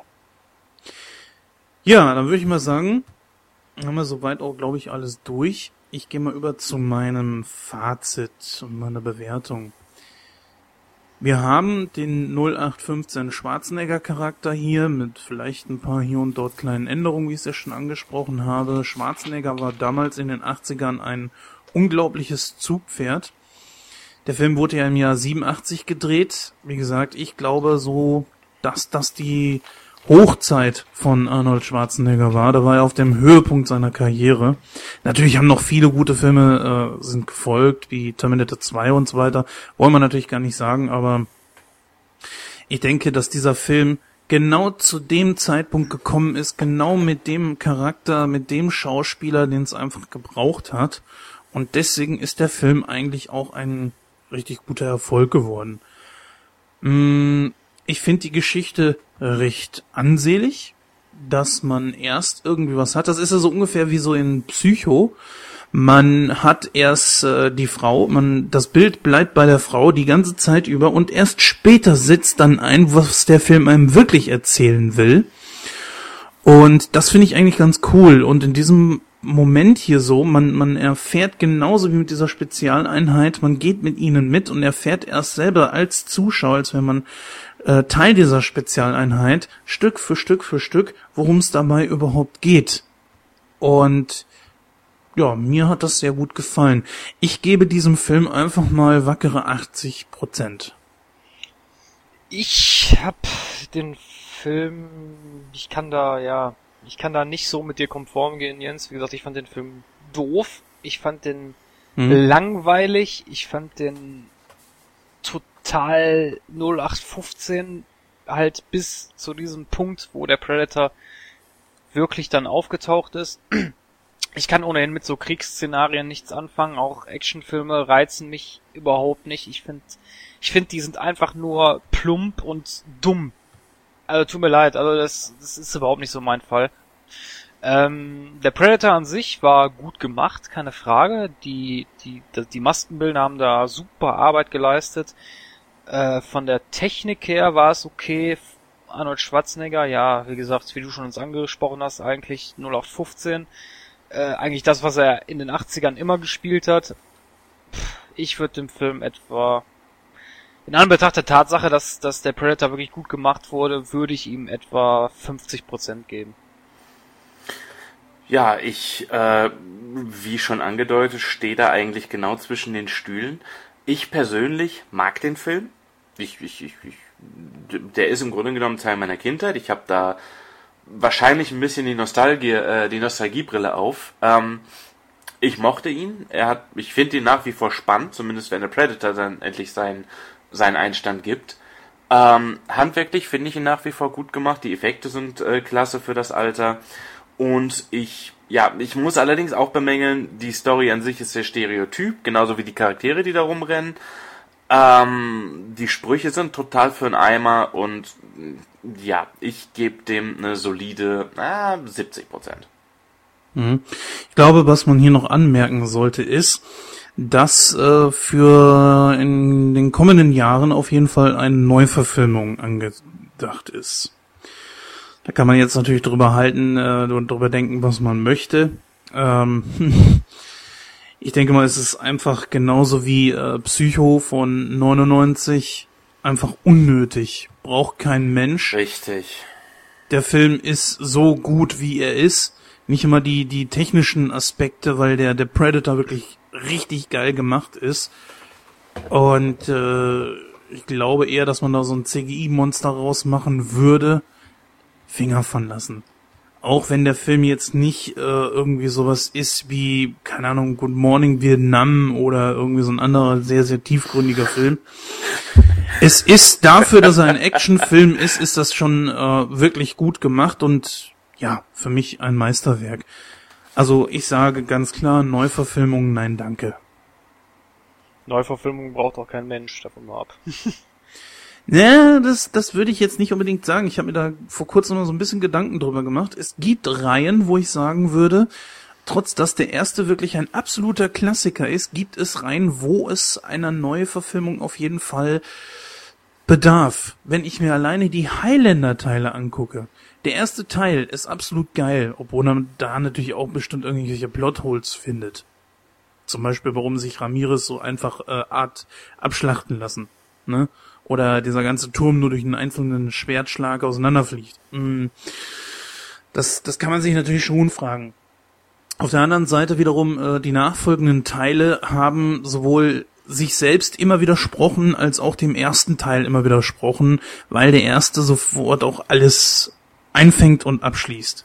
Und daher würde ich sagen, manchmal ist es gar nicht so schlecht, wenn man etwas neu macht. Nur bei manch anderen Sachen wie Psycho 1 zum Beispiel, ich glaube, die Neuverfilmung war ja mit Vince Vaughn in der Vince Hauptrolle. Vaughn, jawohl. Ja, genau. Mhm. Der ungefähr so viel von Anthony Perkins hat wie ein Schinkenbrot. Obwohl ich sagen muss, ich habe den Film jetzt vor kurzem gesehen, er gar nicht mal so schlecht gemacht ist. Aber Äh, was daran liegt, dass es ein 1 zu 1 Remake ist mit exakt den gleichen Kameraeinstellungen und überhaupt und sowieso. Richtig, genau. Aber gut, wir sind ja jetzt bei diesem Film hier. Ich wollte jetzt noch mal kurz drauf eingehen. Also sowas äh, kann man sich im Grunde genommen echt sparen. Also wenn, dann lieber vernünftige Fortsetzungen anstatt so ein Quatsch mit... Äh, wobei sowieso die Frage ist, ob sie dann wieder komplett neu anfangen und so. Na, naja. Ja, gehen wir mal über zum nächsten Thema.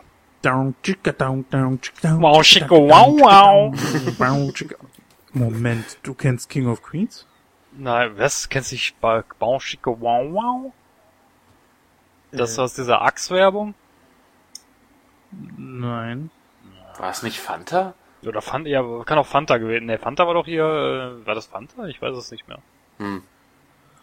So, wir sind bei Stunde sechs Minuten Aufnahme, haben da zwei Themen durchgeballert, plus das Intro, das ist doch schon mal gar nicht schlecht. Ich denke auch. Ja. So, was haben wir jetzt noch? Wir dürften jetzt nur noch einen Film haben, ne? Ich habe keine keine Zeit zum Moderieren. Ah ja, die Kinostarts. Okay, ich würde sagen, wir versuchen die Kinostarts innerhalb von 25, 30 Minuten durchzuballern, danach Word. die Expendables und dann sind wir durch. Ja. Schön. Schön. Sehr schön. Johnny! Entschuldigung. So.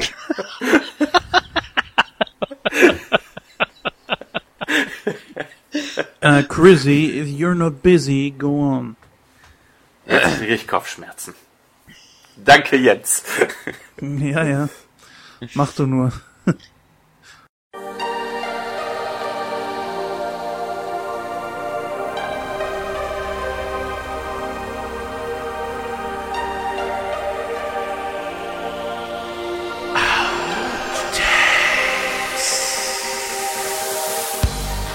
Der so Dolph Film. Lundgren, der sollte, ich muss gerade noch mal schauen.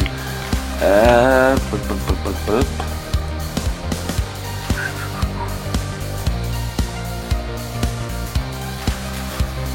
dann begrüße ich mal unsere Zuhörer mit äh, meiner wohlklingenden Stimme. Nee, das mache ich nochmal. Ja, ich wollte eigentlich noch was dazu sagen, aber du hast da einfach direkt losgelegt. Boah, Jens, wenn du dem Chris noch einmal widersprichst, Ja, wenn du mir noch einmal ins Wort fällst, ne, dann breche ich dir sämtliche Knochen, dann komme ich mit dem Knüppel, Junge! Dann komme ich zu dir und hau mit meinem Schuh deine fiese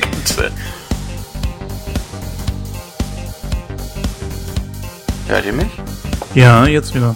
Ah, gut. Da hat sich meine Verbindung mal eben gesagt, ja, geh, geh ich mal weg, eine rauchen und, äh, ja. Das ist eine gute. Idee, ich bin gleich wieder da.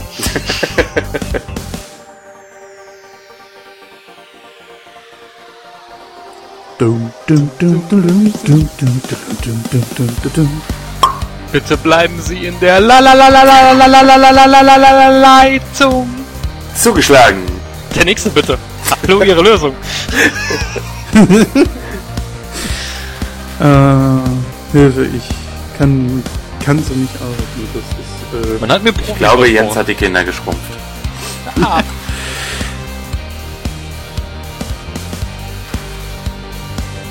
Du hast ja auch den falschen Link angegeben. Ich hab's extra nicht gesagt. Ich hab's Ich auch mir nicht. extra verkniffen. Och, Chris. wollt ihr das machen? Nein, ich habe jetzt gesagt, du machst das, dann machst du das auch.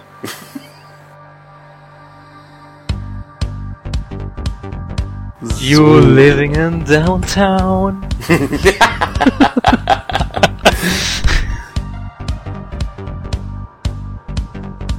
Elf. Zwölf. 13, Keine Lust mehr. Äh, 15. 16, 100. Eine Million. 3412. Eine Primzahl. Was?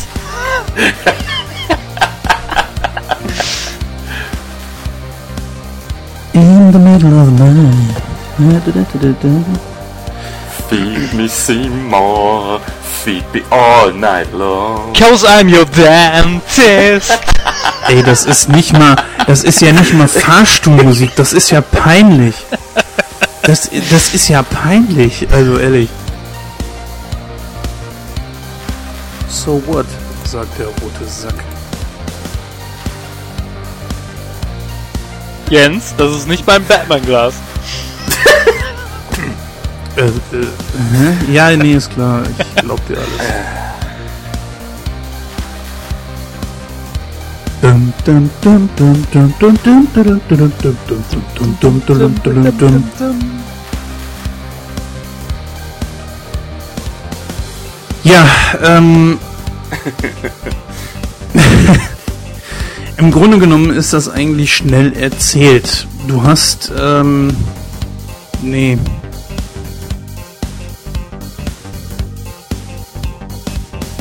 Und der ist eigentlich auch Stull. Stull. Äh, Stull. Der ist Stulle.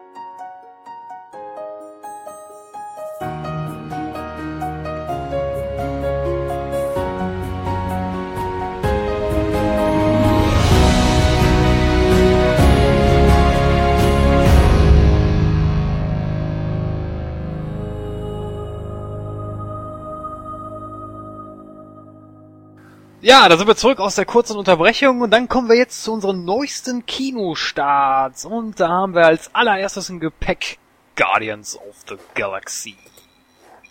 Ja. Ganz, ja, Tim Taylor.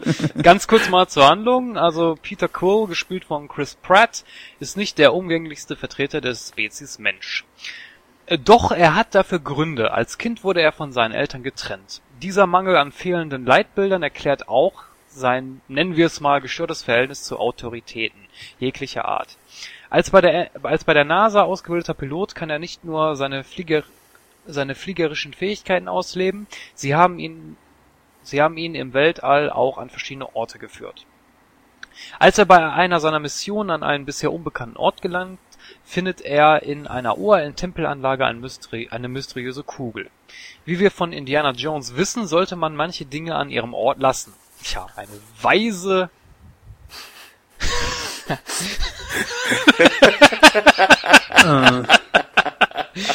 Nein, lassen, nein, nein, lassen wir das. Ähm, seiner Neugier geschuldet macht Peter alsbald äh, unliebsame Bekanntschaften mit der kriegerischen Rasse der Bardon. Aber er gerät auch auf äh, den Radar des sogenannten Nova Corps unter der Leitung von Nova Prime Real. Nach seiner Festnahme durch äh, diese Weltraumpolizei wird er mit seinen herausragenden Kollektion von Außerirdischen und Kriminellen zusammengeführt. Gamora, die ebenso wie Peter Quill äh, nach einer Rechnung mit der Bardon offen hat ähm, und die die Adoptivtochter von Thanos ist, äh, Drax the Destroyer durch Thanos ermordet und wieder erweckt mit dem einzigen Zweck, jeden zu töten. Dieser Text stammt vom Moviepilot, was auch diesen letzten Bandwurmsatz erklären würde. ja, ich habe mir den Trailer angeguckt. Äh, ja, war ich war eigentlich von dem Trailer nicht sehr begeistert. Das liegt wieder Wirklich daran. nicht? Nein, das liegt daran, dass was ich immer anbringe, Jetzt kommt. da waren mir wieder viel zu viele Witze drin. Ich hab da, ich, Ich, hab da, muss ganz ehrlich sagen, ich habe auch nicht verstanden, wie diese Maschine funktioniert. Ja, ich weiß nicht. Ey. Das war mir wieder viel zu auf Comedy getrimmt. Das geht Ach gar komm, Christoph. Nein. Ich hab das so verstanden, dass das Mach eine Comedy ist. Ja, das ist, das ist ich meine, ich kenne ich kenn die Marvel-Geschichten von Guardians of the Galaxy nicht, äh, weil ich halt mehr so der DC-Fan bin. Mit Marvel kenne ich mich nicht so gut aus. Aber ah, nee, das geht, das geht gar nicht, ey. Da wird viel zu viele plumpe Witzchen, dass es überhaupt nicht lustig ist. Ja, aber das ist Marvel. Ich meine, bei die Avengers hatten wir das. Captain America ist ein zweistündiger Witz. Ich meine, Ja, nee, nee, nee, nee, Moment, Sekunde, da möchte ich kurz widersprechen. Captain America 1, ja. Captain America 2 war gut. Den habe ich noch nicht gesehen. Ich spreche des- deswegen nur von Captain America 1. Ja, der war scheiße, aber Ah, die, seien wir ganz ehrlich, ey, mal kurz, um auf diese Captain America Geschichte zu gehen. Wenn du da nicht andere Charaktere wie Black Widow oder so reinpackst, ohne Shield, packt es nicht. Der Film, ich meine, es hat nichts mit Chris Evans zu tun, er hat schauspielerisch was drauf. Ja, Chris Definitiv. äh, Evans hat da rausgeholt, was ging, nur es ging Ja. halt nicht viel, weil der Film nichts Ja, hergab. richtig. Na, aber na gut, das lag aber auch mehr an der Story. Also tut mir leid. äh, Ich finde schon, dass man aus Captain America was machen kann, wenn die Story stimmt und wenn man da auch ernsthaft dran geht. Aber Ja, nur gab's ist da bisher keine anständige Verfilmung zu. Aber Ja, das ist vielleicht ein Thema für eine andere Folge. ja, was meint Cap- ihr? Captain America haben wir auch schon durch, davon ab. Ähm, nein, aber äh, worauf ich jetzt hinaus wollte, ähm, wie gesagt, das war mir, ich weiß nicht, vielleicht wurde das einfach nur in den Trailer reingepackt, vielleicht ist der Film an und für sich ja jetzt nicht so vollgeladen mit Witzchen, ich mag es aber zu bezweifeln. Zumal ich von einem Kollegen gehört habe, der sich den Film schon geguckt hat und der sagte mir auch, der Film wäre nicht so berauschend.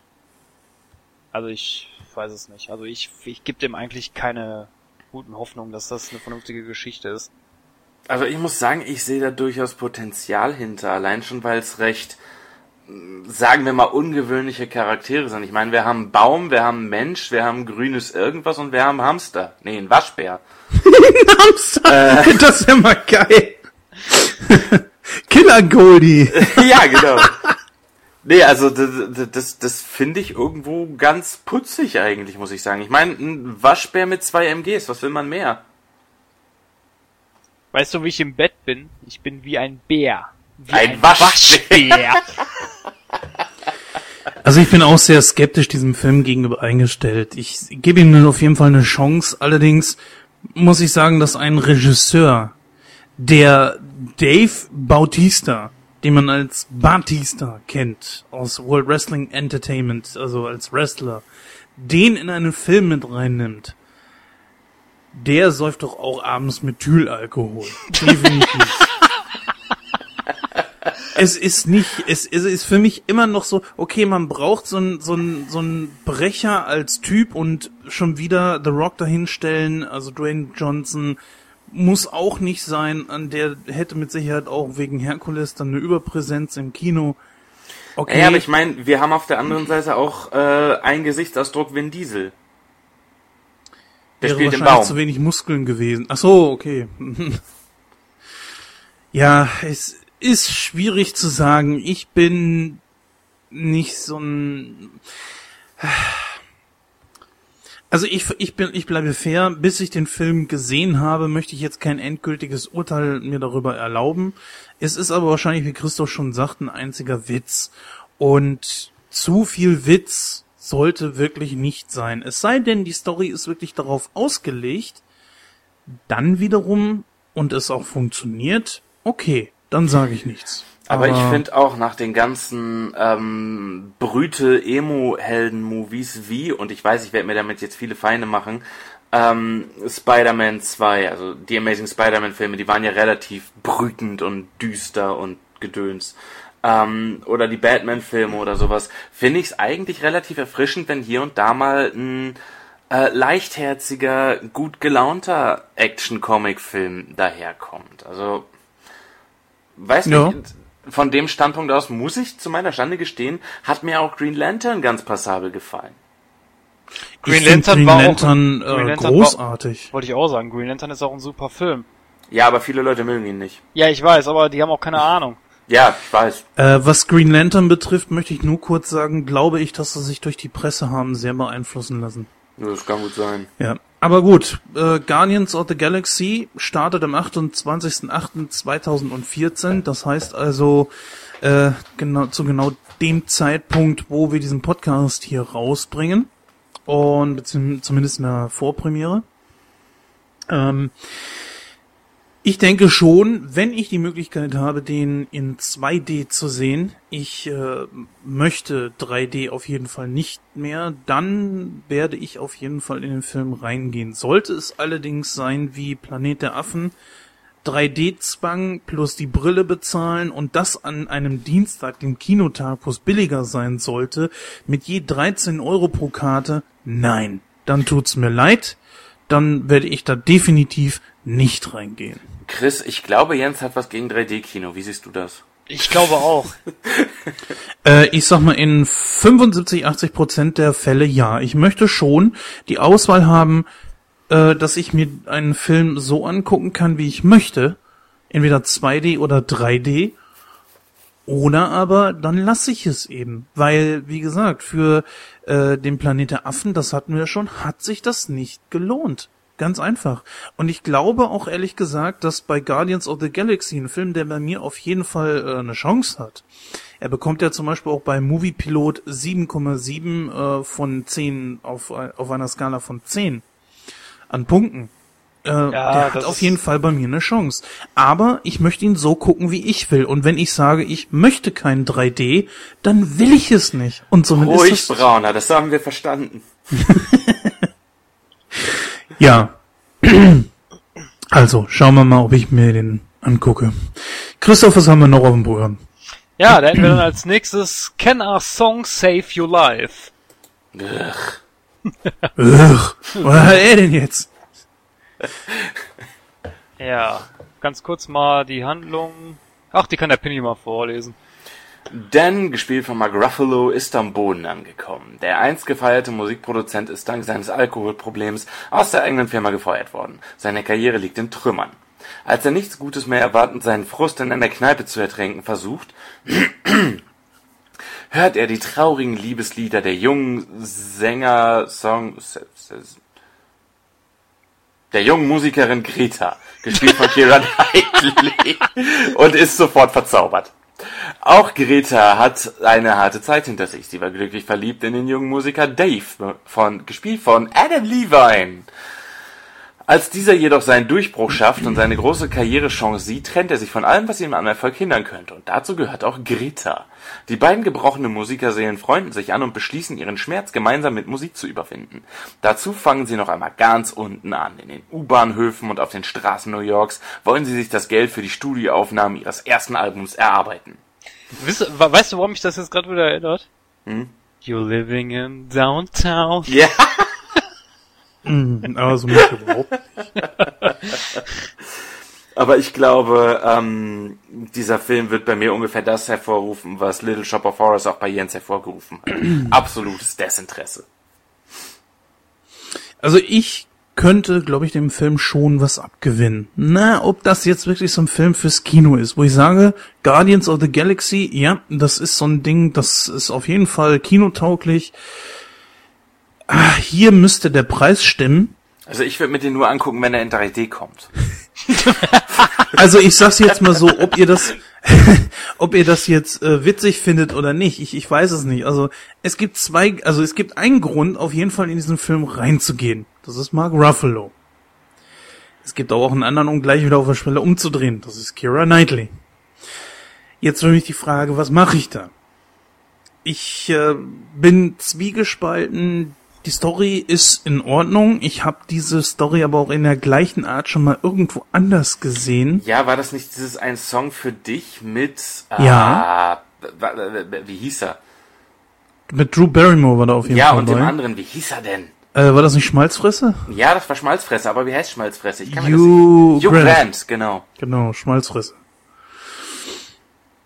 Ganz genau, die beiden. Und an diesen, diesen Film hat mich das auch erinnert. Das ist Ja. irgendwie so wie bei, Sto bei äh, Stormhunters, was einen ja an Twister erinnert, ist das hier genauso irgendwie, was einen an den, äh, an Song für dich erinnert. Ja.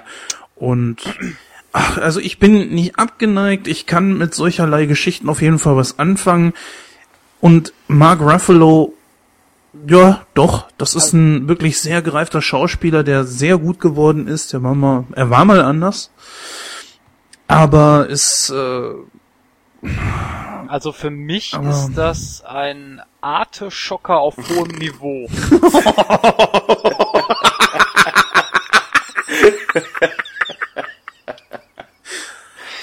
Soll heißen, Arte hat etwas mehr Geld investiert und hat sich vernünftige Schauspieler geleistet. Also, weiß ich nicht.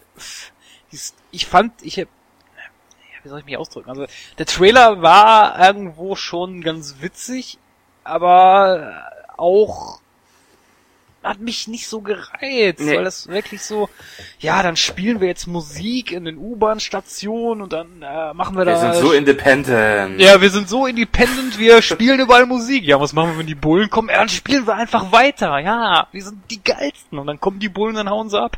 Ich bin so männlich, ich trage ein Kleid, Alter. Ja, Naja, man muss ganz klar sagen, dass solch eine Art Film natürlich ein ganz großer Kontrast gegenüber den großen Blockbustern ist, die ja eigentlich meistens nur vollgespickt sind mit irgendwie großer Action und Du meinst all die langen Tage oder all die hellen Tage oder wie das Drecksding hieß? ja, das, das Weißt du- empfindest du als Blockbuster. jetzt, Ja, jetzt habe ich, total. jetzt hab ich die richtigen Begriff dafür. Der, der Film erinnert mich so irgendwie an die langweilige Welt der Amelie. ja, das passt ganz gut. Naja. Also gut, ich mach's mal kurz. Also Kinostart ist am 28.04., äh, 28.08.2014. Also das gleiche auch wie bei Guardians of the Galaxy. Ungefähr zeitgleich mit diesem Podcast dann online, beziehungsweise im Kino.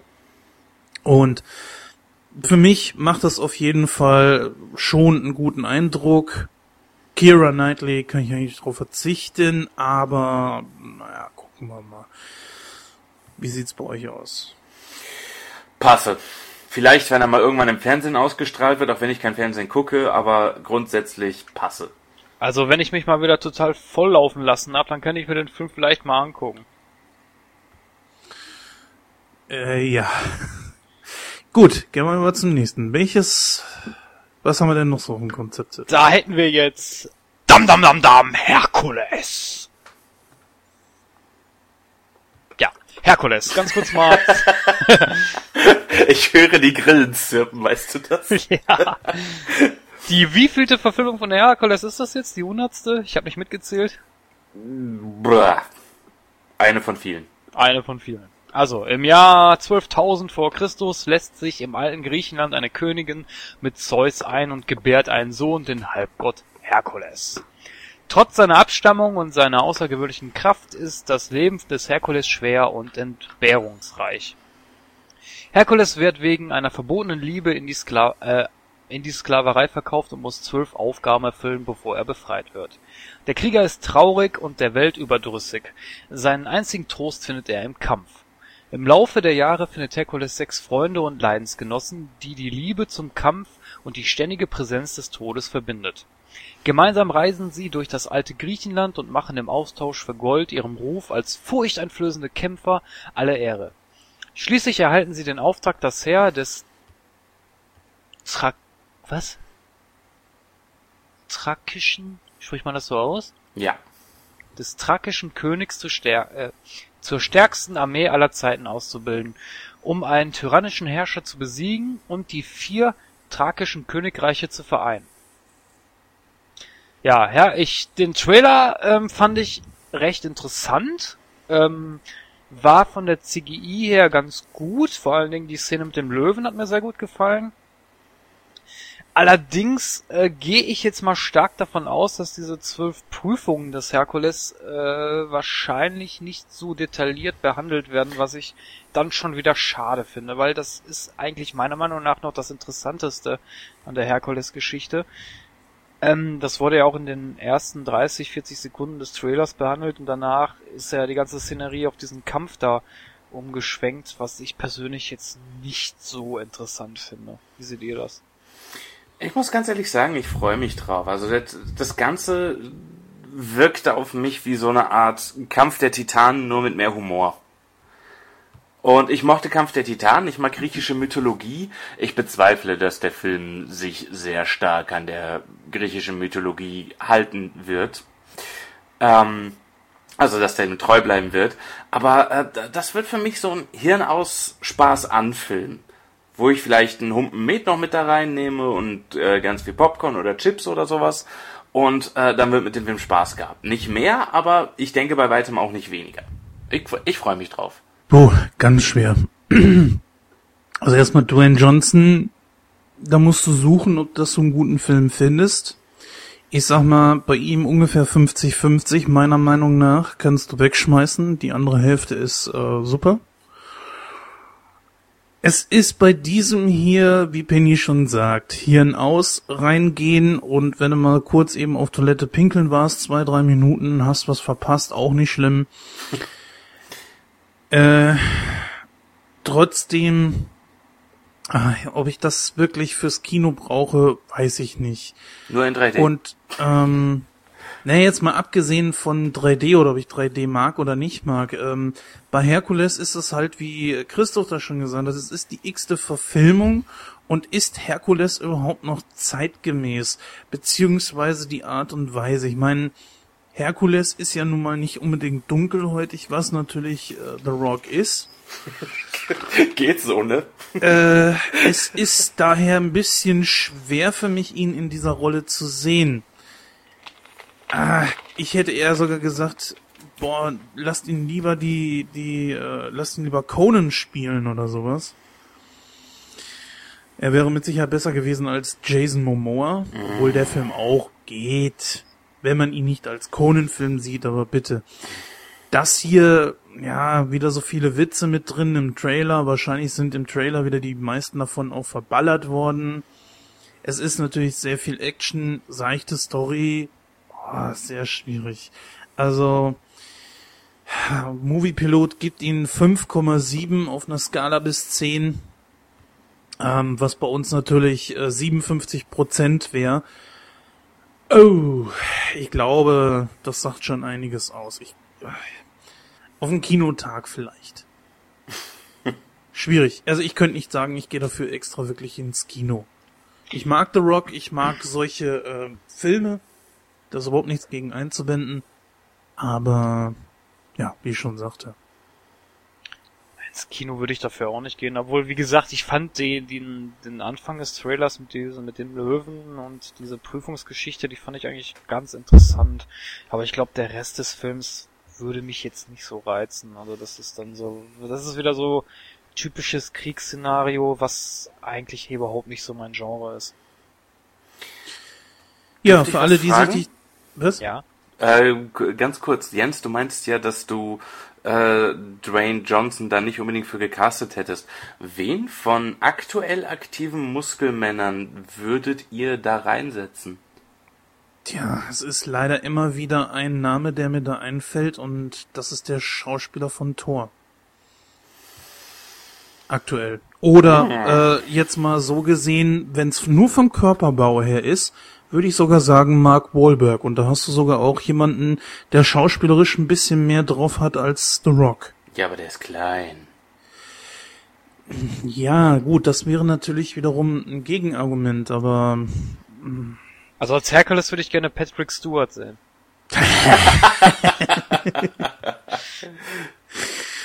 Ja, schwierig. Ich äh, weiß es auch nicht. Ganz schwierig. Ne? Ja. Also gut, wie, für alle, die sich für den Film interessieren, er läuft in der nächsten Woche an, am 4.9. Und äh, ihr könnt ja mal eure Erfahrungsberichte zwecks dieses Films in den Kommentaren bei uns hinterlassen. Entweder auf unserer neuen Seite, Facebook oder Twitter, steht euch da alles zur Verfügung. Was steht als nächstes auf dem Programm, Christoph? Erlöse uns von dem Bösen. Das haben wir ja gerade eben schon gemacht. Wir reden ja nicht mehr über Herkules. Ja, Jens, da du ja so witzig heute bist, kannst du ja dann direkt mal die Einleitung zum Besten geben.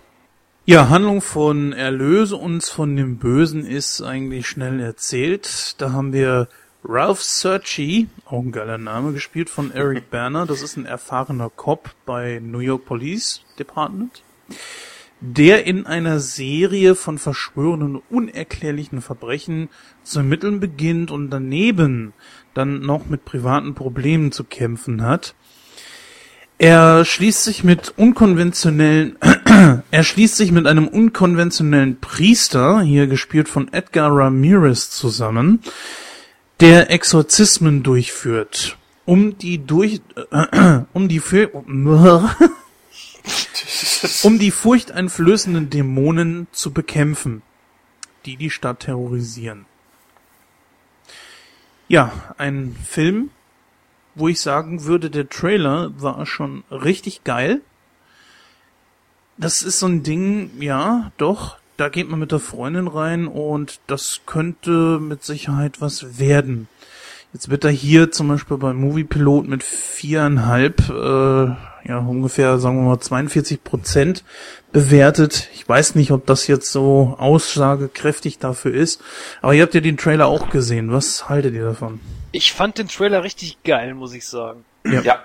Es kann natürlich sein, dass der Trailer jetzt die besten Szenen verballert. Das äh, kann ich natürlich jetzt nicht beurteilen, weil ich den Film eben noch nicht gesehen habe.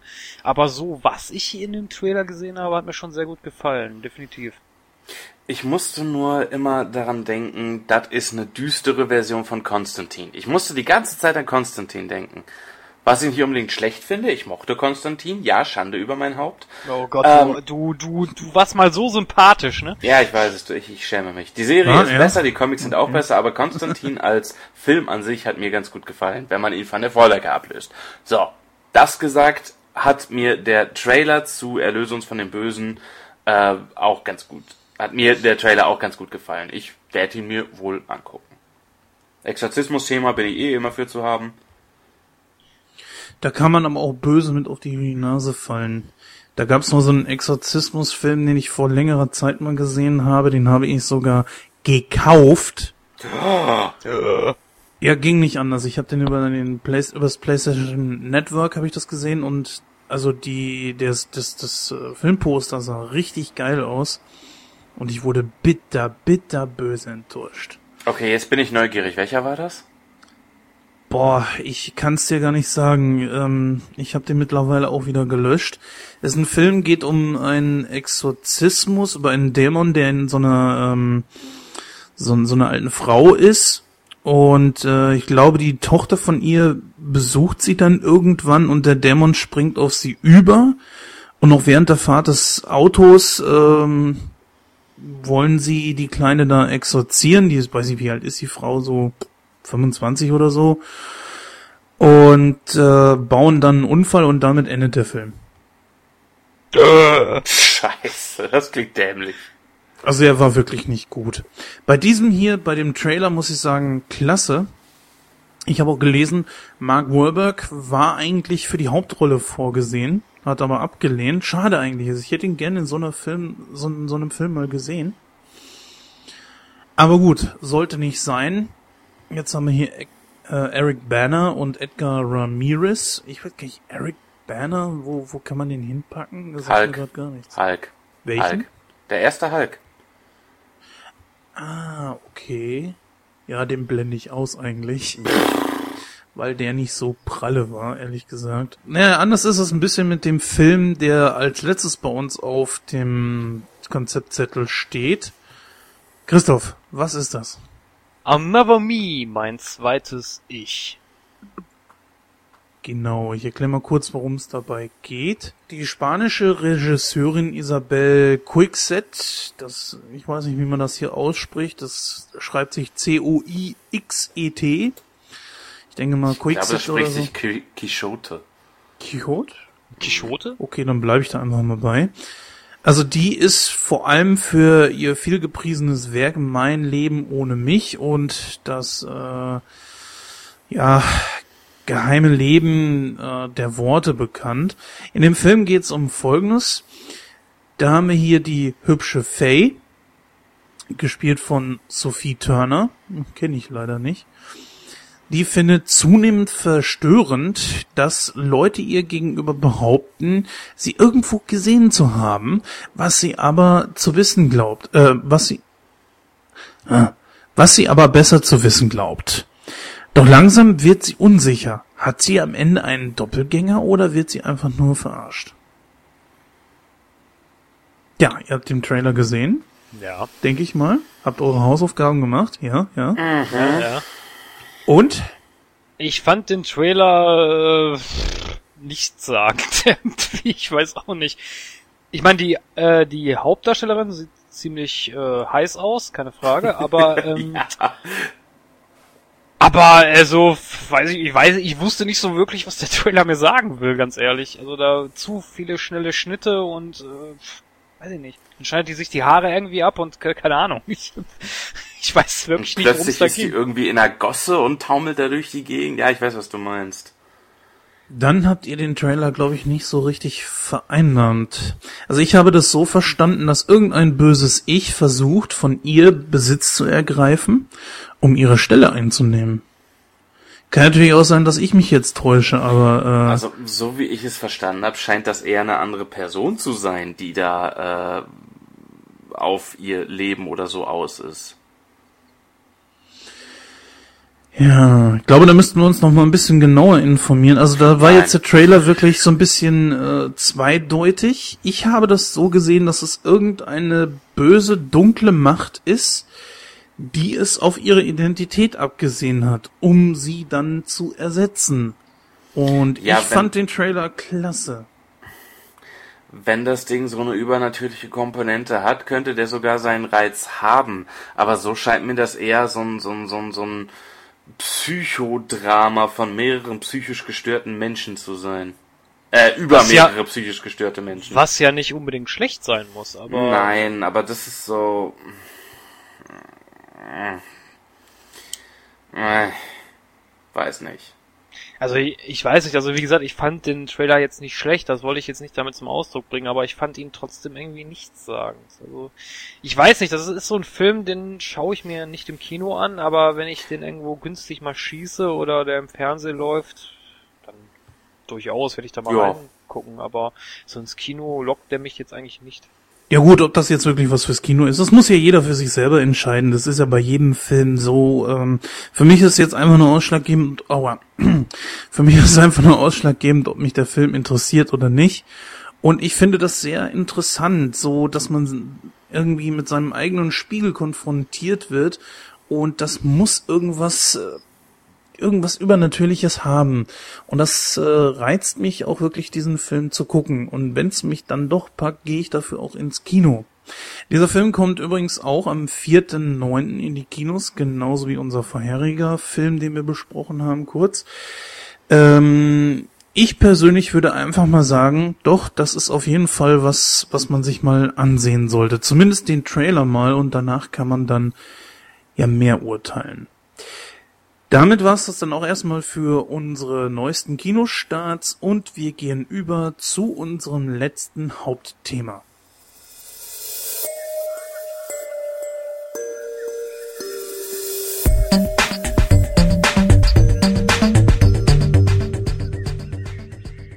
Dann herzlich willkommen zu unserem letzten Review im Bunde. Und zwar widmen wir uns da dem Film The Expendables. Ganz kurz, ich fand den Film scheiße. Das war Nightcrow. Wiedersehen. Oh Mann.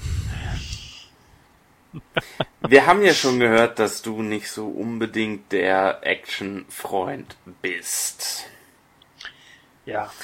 Also, wie gesagt, ganz kurz mal dann die Handlung, wenn es dann euch besser geht. Also der Film ist erschienen im Jahr 2010. Die Länge des Films ist etwa 104 Minuten, im Director's Cut allerdings 109 Minuten. Ja, die FSK-Freigabe ist 16, Regie führte Sylvester Stallone, den wir übrigens auch in der Hauptrolle wiederfinden und äh, in den Hauptrollen haben wir auch unter anderem Dolph Lundgren, Jason Statham, Jet Li, Terry Crews, Randy Couture, äh, Charisma Carpenter, Mickey Roach und so weiter und so fort. Und natürlich nicht zu vergessen Bruce Willis und Arnold Schwarzenegger. Und Steve Austin. Und Steve Austin, genau. Richtig. Ja, kurz eben erklärt, worum es in diesem Film geht und das lässt sich wirklich extrem zusammenkürzen.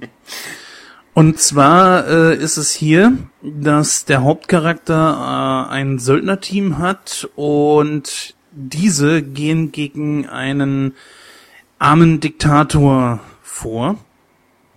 Und ähm, dann gibt's dazwischen noch einige Liebesszenen etc. pp, so ein bisschen Charaktervertiefung und ja, darauf lässt sich dieser Film wirklich herunterdrosseln. Ich glaube, die Krux bei diesem Film ist einfach, dass man hier die größten Actionstars der letzten circa 20, 30 Jahre zusammengeholt hat. Zumindest mit Sylvester Stallone und äh, Jason Statham, Dolph Lundgren und Terry Crews hat man da einige zusammengeholt, die hier auch in der und Jet Li natürlich, darf man nicht vergessen, die äh, man aus den größten Actionfilmen der letzten Jahre auf jeden Fall kennt. Terry Crews vielleicht nicht unbedingt so, das ist ja so einer, der gerne mal auch äh, Nebenrollen spielt, auch gerne mal so in Adam Sandler Filmen zum Beispiel. Dann haben wir äh, noch Leute mit dabei wie Mickey Rourke und äh, Bruce Willis und Arnold Schwarzenegger. Ja, das sind natürlich wirklich große Namen. Die sind hier im Gegensatz zum zweiten und dritten Teil allerdings wirklich nur ja in Cameo-Auftritten zu sehen. Hm. Ja, Schade, es wäre schön gewesen, wenn die dort irgendwie in Hauptrollen zu sehen gewesen wären. Das bei Arnold Schwarzenegger aber zu diesem Zeitpunkt leider noch nicht möglich war, weil er meinte nur noch äh, versuchen zu müssen, Politiker zu sein. Mm, Das hat er ja ganz lange gemacht und äh, ist ja toll dabei gewesen, wie auch immer. Äh, wir haben äh, in einer weiteren Rolle zum Beispiel auch äh, Stone Cold Steve Austin, ein Wrestler aus der World Wrestling Entertainment, mehrfacher ehemaliger Champion dort gewesen und ja jetzt eigentlich auch im Ruhestand, tritt dort gerne immer mal wieder auf, aber hier in diesem Fall äh, spielte er dann einen der Hauptantagonisten und ja, es geht so, war jetzt nicht so der Oberburner, aber ich sag mal, für die Rolle, die er spielte, war das in Ordnung. Wir haben Altstars dabei, wie halt Dolph Lundgren zum Beispiel. Ja, auf den hätte zum Beispiel ich verzichten können. Äh, was Sylvester Stallone in dem Typen sieht, ich habe keine Ahnung, ist einer der Ähm, schlechtesten Schauspieler für aller Er ist, Zeiten. er ist. T-Man. Die, die Sache dabei ist, Oh, dass der überhaupt nicht ursprünglich äh, gedacht war, sich da rumzutreiben. Genau, ursprünglich sollte Jean-Claude Van Damme Lundgrens Rolle machen. Der Kreis schließt sich. Ja, also Van Damme wäre auf jeden Fall besser geworden. Wir haben ihn ja dafür jetzt im zweiten Teil als Gegenspieler. Ich sag mal, ich kann verstehen, dass Stallone, er hat ja zweimal, glaube ich, sogar mit ihm gedreht, dass er ähm, vielleicht so auch freundschaftlich mit dem Mann verwandelt ist irgendwie. Aber nee. Nee. Das ist einer der schlechtesten Schauspieler, die ich je gesehen habe. Nicht mal in wirklich, mh, in wirklich kleinen Rollen, die, die nicht mal großartig fordert sind, hat der irgendwie was gebracht. Auch bei Rocky fand ich in seiner Zeit so übel nicht. Ich Jo, meine, da hat er auch das Maul nicht aufgemacht, aber Ja, das, das, das, das ist einfach nur Terminator gegen Rocky. Ja. Wer ist das nicht? ja, aber das konnte er. Ja, Christoph hat es angesprochen. Äh, natürlich hat äh, Dolph Lundgren damals He-Man gespielt. Das war die einzige Rolle, die ich noch irgendwo einigermaßen gut von ihm finde, eben aufgrund dessen, dass er dieser Film an sich, das ist ja mehr oder weniger Trash, aber der hat einen gewissen Kultstatus. Das ist erreicht. nicht nur mehr oder weniger Trash, das ist Trash pur, aber ich liebe es. Ja, also naja. Ähm, die Idee hinter dieser ganzen Geschichte natürlich die größten Actionstars der 80er und 90er zusammenzuholen oder teils auch der Gegenwart, was wir mit Jason Statham haben oder Jet Li zum Beispiel. Ähm, das ist natürlich ganz cool. Und wir wissen alle, wie diese Filme gedreht wurden, nämlich eigentlich komplett ohne CGI. Ich wüsste jetzt nicht, ob da irgendwo computertechnisch was eingesetzt wurde. Im Ist- Director's Cut wurde ein bisschen mit den äh, Bluteffekten rumgespielt, aber meh. Ist das nicht irgendwie was für euch? Ich weiß nicht. Du packst äh, Dinosaurier-Schauspieler alle zusammen in einem Film. Weiß ich nicht. Also das, der Film wirkt auf mich so irgendwie so. Ach, wir vermissen die alten Tage, wo die alten Filme noch gedreht wurden. Lass uns das mal wiederholen. Äh, das ist witzig, dass du das so anmerkst, weil genau das war der Gedanke dahinter. Das Ganze sollte wirklich eine Verbeugung an das 80er, 90er Action-Kino sein. Ja, Dementsprechend wurden auch die Schauspieler rangeholt, dementsprechend dünn war der Plot. Ähm, in einer Zeit, wo sämtliche Actionhelden irgendwelche tiefschürfenden psychologischen Probleme noch mit sich rumtragen und ähm, das Ganze unglaublich anspruchsvoll sein muss von den Charakteren her und so, ähm, hat Sylvester Stallone gesagt, oi, machen wir doch einfach mal ein spaßiges, flaches Action-Kanonen-Ding und äh, einfach weil wir Bock drauf haben und weil wir Spaß dran haben. Ja, dagegen ist ja auch nichts äh, anzumer äh, einzuwenden, aber ja, wie Der Film, sag- du musst schon ein bisschen von dem Gedanken weggehen, dass der Film nicht versucht, aktuell zu sein. Nein, nein, nein, nein, nein, nein, darum geht's, darum geht's überhaupt. Mir, mir geht's, darum geht's mir überhaupt nicht. Ich, wie gesagt, ich habe nichts dagegen, wenn man halt so diese 80er Jahre nochmal aufblühen lassen will, kein Ding, aber wie ich schon bei Predator angemerkt habe, das ist überhaupt nicht mein, mein Genre. Ich finde so Filme einfach nur dumm. Also tut Sie mir sind leid. dumm. Äh, aber darum geht es mitunter. Das ist, ich hatte es vorhin schon bei den ähm, Dings, bei den Kinovorschauen gesagt. Das ist auch so ein Hirn-Aus-Spaß-An-Film, der keinen Anspruch hat, wo einfach nur geballert wird, schlechte One-Liner rausgehauen werden und äh, die Leute Spaß am Set hatten. Ja, gut, aber wie gesagt, es ist, es ist nicht mein Fall. Also mir gefällt's nicht. Ja, das ist ja auch völlig legitim. Das ist ja völlig in das, Ordnung. das finde ich auch. Bei diesem Film ist es tatsächlich so, dass die Geschichte natürlich so 0815 ist. Und teilweise hast du auch die äh, Charaktere natürlich auch 0815. Gucken wir uns zum Beispiel einfach mal Lee Christmas an. Das ist der Charakter, der von Jason Statham gespielt wird. Der neben Sylvester Stallone, ich glaube, du würdest mir da zustimmen, Penny, die einzige Nebenstory hat. Das ist ja mit dieser Kleinen, mit der er da zusammen Genau. ist. Genau, Charisma Carpenter, die manche Leute vielleicht aus der Buffy-Serie kennen. Richtig. Ja, Und richtig, Angel. Genau. Angel, genau. Genau, und sie ähm, hat so eine Liebschaft mit ihm gehabt, er kommt zurück, sie hat aber einen anderen und ja, das ist natürlich klar, äh, der muss sie schlagen, damit dann Statham kommen kann und als der große Retter da, er möbelt den dann irgendwann zusammen, seinen Nebenpooler dort und kommt wieder mit der Frau zusammen. Ja, weiß nicht. Das ist so typisch ah, schnell ausgedacht. Es wirkt als sehr schnell zusammengeschustert, was auch nicht unbedingt schlimm ist. Jason Statham, also sein Charakter Lee Christmas, äh, finde ich sogar am besten aus diesem ganzen Film. Anbei nur einer ihm wahrscheinlich richtig hätte Konkurrenz machen können, wäre er länger da gewesen. Wisst ihr, wen ich meine? Jet Li? Nein. Jet Li Oh. ist ja einer der Hauptrollen dort. Mir hat sehr wehgetan und auch, dass er in den folgenden Filmen nicht mehr dabei gewesen ist, und zwar Mickey Rourke. Mickey Rourke war 2010 bedingt durch The Wrestler und Iron Man 2. Ich war voll auf einer Welle mit wegen dem Typen und habe mir Filme von ihm angeguckt und Oh, ich fand so schade, dass er da nicht irgendwie mitgespielt hat. Und man merkt auch an zum Beispiel seinen, seinen Haaren, dass das genau während Iron Man 2 gewesen ist.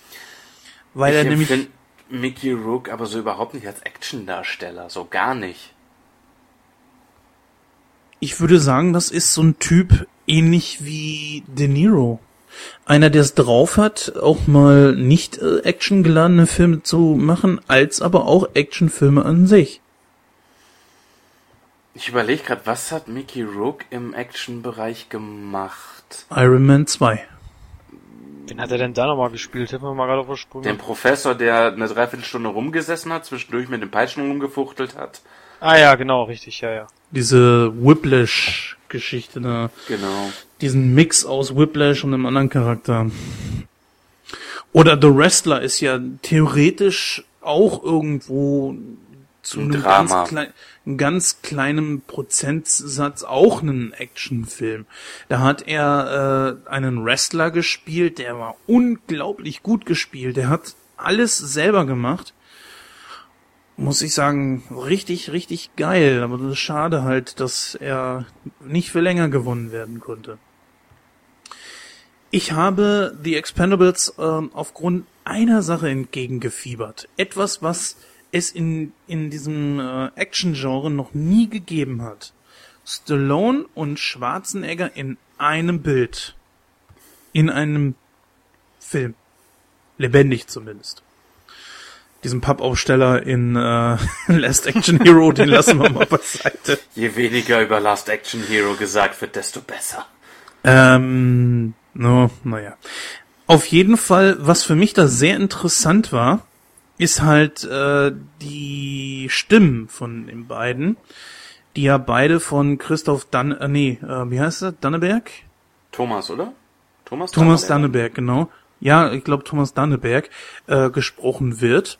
Und das war für mich sehr interessant zu sehen, wie lösen die das jetzt? Was machen die da? Werden die da jetzt irgendwie eine andere Synchronstimme nehmen oder so? Nee, haben sie eben nicht. Und er hat sehr gut gemacht. Äh, natürlich hören sich die Stimmen unglaublich ähnlich an, aber er hat schon versucht, da eigene Facetten reinzubringen.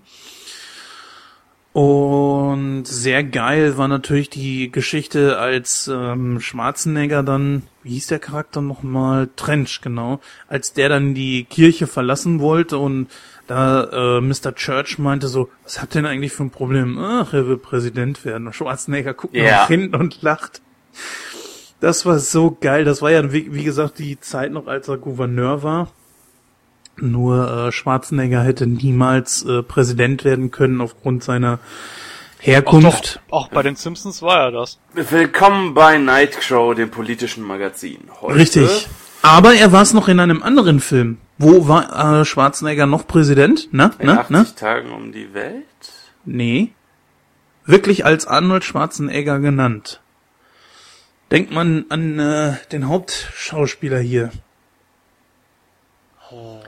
Also kurz, es war äh, Demolition Man. Ah ja, richtig. wo stimmt. der Charakter, ähm, ähm, wie hieß er noch, äh, Spartan meinte so, der war Präsident? Wollen Sie noch was essen? Ne, danke, ich habe keinen Hunger mehr. Oder sowas in der Richtung, war doch da. Klasse. Äh, ja, ich bin der Präsident. ja. Dann haben wir Bruce Willis hier noch kurz dabei gehabt als Mr. Church. Ja, das war so die Zeit, glaube ich, von... Nee, das war es gar nicht. Das war drei Jahre zuvor. Ich dachte gerade an äh, Die Hard 4, aber das war ja da zuvor.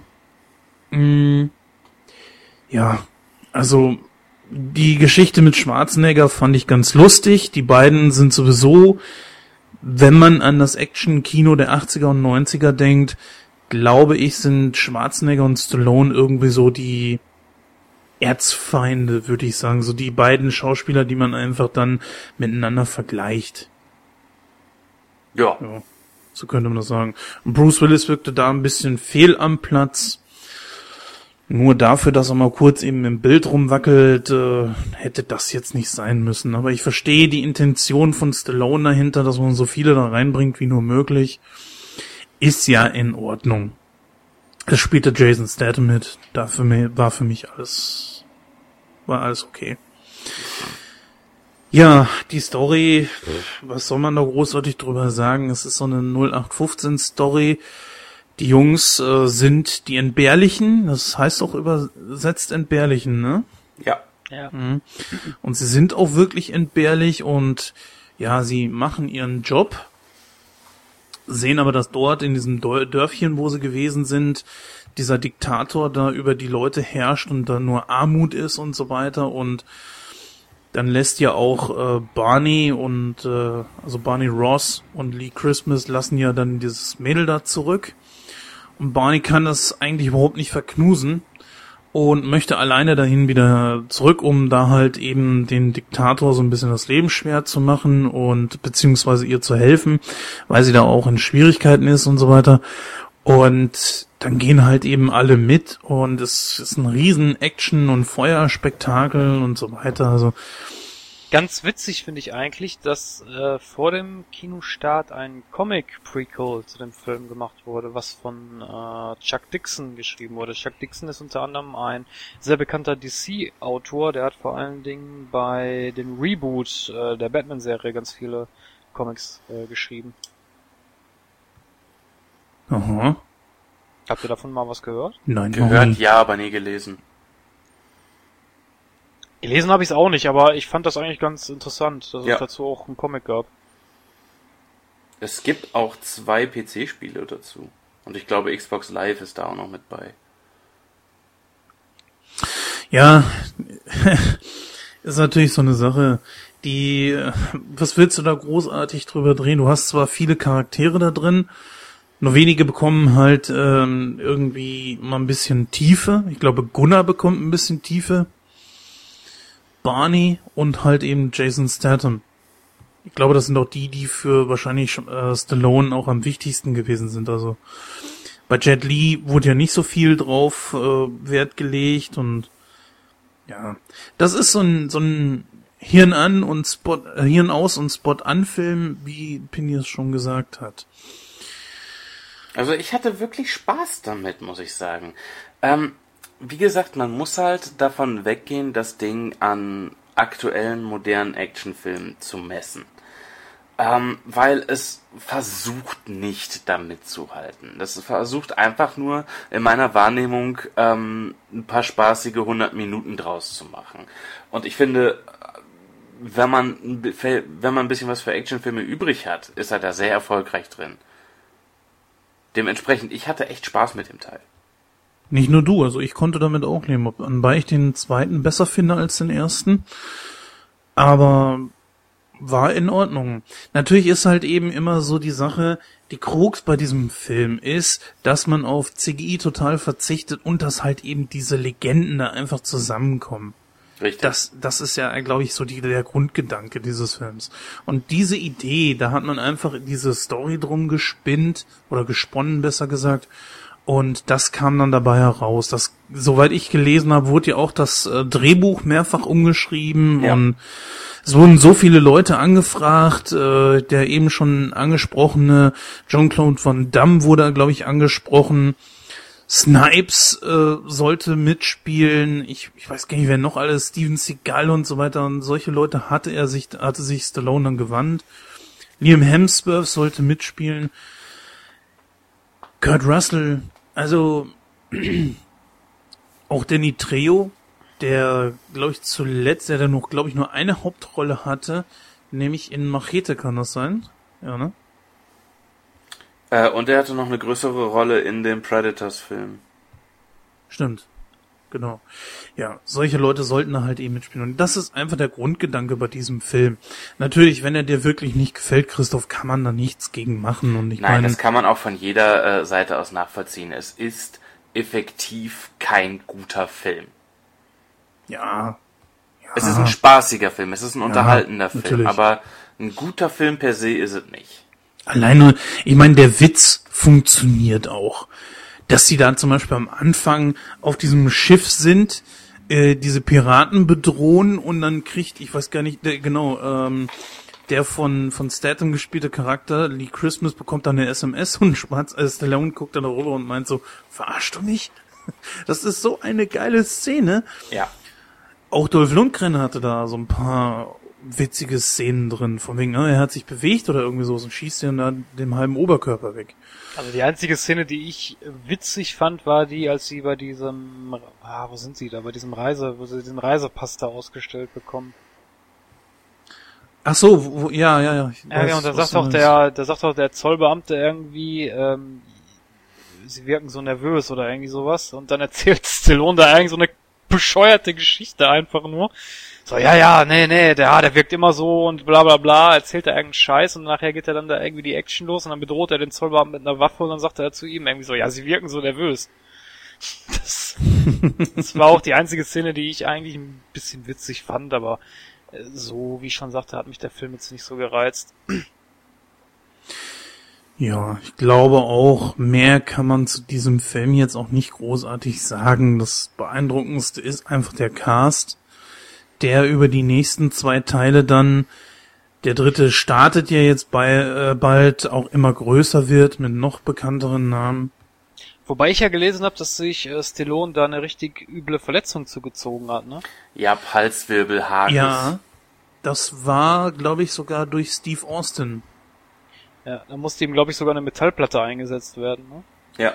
weiß nicht. Aber ich finde es wirklich erstaunlich, dass diese Leute trotz ihres hohen Alters, man darf nicht vergessen, Stallone geht strack auf die 70 zu, dass die noch äh, solche Dinger da durchziehen. Unglaublich. Naja, gut. Also, Expendables sind gut. Die, ähm, die neuen Projekte hier von Stallone, allen voran, dass er jetzt noch einen neuen Rambo drehen will, da kann er mir getrost mit gestohlen bleiben. Also Rambo 1 bis 3 hatten irgendwo noch einen gewissen Flair. Sie hatten teils auch noch äh, eine Botschaft mit dabei. Rambo 4 war ein einziger Splatter und nichts weiter. Da kann er mir mit dem fünften Teil jetzt auch gestohlen bleiben. Also von daher. Ich bin mal gespannt auf die Expendables 3. Den werde ich mir nicht mehr im Kino angucken können, weil der hier, glaube ich, sogar schon raus ist. Bin ich der Meinung. Ich würde mir hier aber auch nicht im Kino angucken wollen. So oder so nicht. Ich bin gerade am überlegen, ob der hier schon wieder aus dem Kino ist. Nee, nee, nee, nee, nee. Wir hatten den ja beim letzten Mal erst in den äh, Kinostarts. Also ich habe ihn nicht gesehen, dass der auf dem aktuellen Programm von unserem Kino hier war, aber na gut, auf jeden Fall. Ähm, ich denke, so oder so werde ich mir diesen Film nicht im Kino angucken. Dafür ist einfach die Konkurrenz momentan zu stark. Und man hat ja nicht Geld bis zum Abwinken. Außer Chris. Außer ich Außer Chris, ja, na klar, außer Chris. Ja, was hat, was würdet ihr denn jetzt so abschließend, wie würdet ihr diesen Film bewerten? Also, Movie Pilot macht daraus 59 Prozent, beziehungsweise 67 Prozent in der Community. Ich äh, will da jetzt nicht wieder alles wiederholen, was ich vorhin schon gesagt hatte, deswegen komme ich mal direkt zu meinem Fazit. Ich würde dem Film etwa 15% geben. 15 Prozent, okay, okay, okay. Mir persönlich fällt es schwer, da eine ähm, sinnvolle Bewertung zu machen. Ganz einfach, weil ich muss den äh, auf zwei Ebenen bewerten. Zum einen die Ebene des aktuellen Action-Kino-Films, der er ja war. Da kriegt er bei mir maximal eine 50% Einfach weil er flach wie Straße ist. Auf der anderen Seite, wenn ich was? äh, wenn ich den Film wirklich daran messe, dass es einfach nur eine Popcorn-Action-Granate und eine Verbeugung ans 80er, 90er Action-Kino ist, muss ich dem eine 80 bis 85 Prozent geben. Einfach, einfach wegen Kindheit, wisst ihr? Das, das sind so die Action-Mistviecher, mit denen ich aufgewachsen bin, mit denen ich groß geworden bin. Ja, bei mir ist es auch ähnlich. Es ist schwierig, das zu bewerten. Der zweite Teil, den fand ich auf jeden Fall besser. Ich sag jetzt einfach mal, mh, ich gehe hier so ein bisschen mit Moviepilot konform und sage so 65, 60, 65 Prozent. Der zweite Teil ist definitiv besser, wird ein bisschen höher bewertet. Beim dritten muss man gucken, der schneidet ja momentan nicht ganz so gut ab. Äh, ich denke mal, da werden wir in Zukunft noch mal kurz drüber sprechen. Aber ja, was definitiv hier zu spät kam, Stallone und Schwarzenegger in einem Film kommt ungefähr 20 Jahre zu spät. Ja, das stimmt. So, von daher, ähm, ja, hätten sie sich das jetzt auch sparen können. Ja, so viel erst einmal dann zu The Expendables. Wir sind mit unserem heutigen Programm entsprechend durch und hören uns gleich wieder.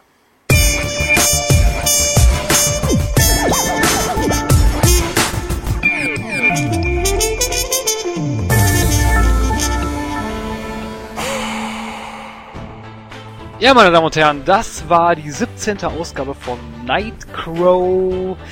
Ähm, nicht vergessen, unsere, ja, unsere neue Internetseite zu begutachten, www.nightcrow.de. Dort könnt ihr allerhand erfahren, wie es zu diesem Podcast zustande gekommen ist. Ähm, ihr könnt auch natürlich äh, eine Kleinigkeit über uns erfahren und ihr habt natürlich auch die Möglichkeit, dort in ältere Ausgaben hineinzuhören. Ähm, ansonsten könnt ihr uns natürlich auf Facebook adden, uns auf Twitter folgen oder unseren YouTube-Kanal begutachten. Natürlich äh, findet ihr uns natürlich auch auf iTunes und so weiter und so weiter und so fort. Wir Richtig. sind natürlich immer wieder auch gierig nach Feedback. Also wenn ihr irgendwas anmerken wollt, konstruktive Kritik ist natürlich auch immer herzlich willkommen. Schreibt uns einfach eine Nachricht au, äh, unter der E-Mail-Adresse info at nightcrow.de oder hinterlasst einen Kommentar auf Facebook oder auf den anderen sozialen Netzwerken. Ja, soweit dann das Übliche. Ich bin der Christoph und ich verabschiede mich mit den Worten, ähm, wo mir jetzt gerade nichts Lustiges einfällt. Deswegen sage ich einfach mal bis dann. Ja, Christoph hat schon gesagt, es gibt eigentlich keine Entschuldigung, äh, unseren Podcast irgendwo nicht zu hören. Also auf tausend verschiedenen Seiten, wo man ja heutzutage sein muss, äh, gibt zig Möglichkeiten, sich diesen Podcast anzuhören. Ich bin froh, dass wir jetzt eine neue Seite haben. Mir gefällt sie tierisch gut und ich hoffe dann euch auch. Vielleicht habt ihr Lust dazu, entsprechend mal ein bisschen Feedback zu hinterlassen. Christoph hat dazu natürlich schon alles gesagt. Ähm, zu erwähnen sei noch auf Twitter, wo wir ja so ein bisschen neuer sind, sind wir zu finden unter NightcrowPod. Für Podcast hat es da leider nicht mehr gereicht, das wird zu lang gewesen. Ja, an dieser Stelle vielen Dank fürs Zuhören. Bis zum nächsten Mal. Ja, auch von mir herzlichen Dank fürs Zuhören und ja, was man, was man vielleicht noch vorschlagen und anregen könnte, wenn ihr irgendeinen Film im Hinterkopf habt, von dem ihr unbedingt wollt, dass wir den besprechen, lasst es uns wissen. Feedback ist immer willkommen. Sagt uns, was ihr von uns haltet. Macht Vorschläge, gebt Feedback. Ich bin der Penny. Herzlichen Dank. Tschüss.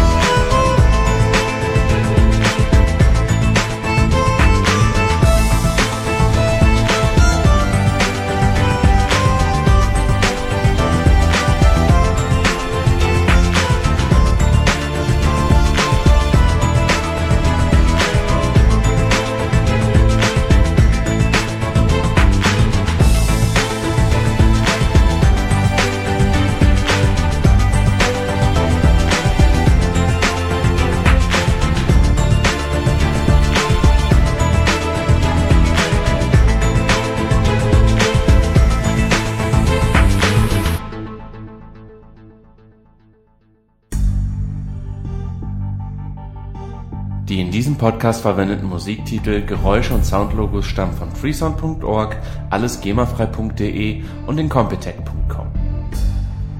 Schaut dort doch einfach mal vorbei, ein Besuch lohnt sich immer.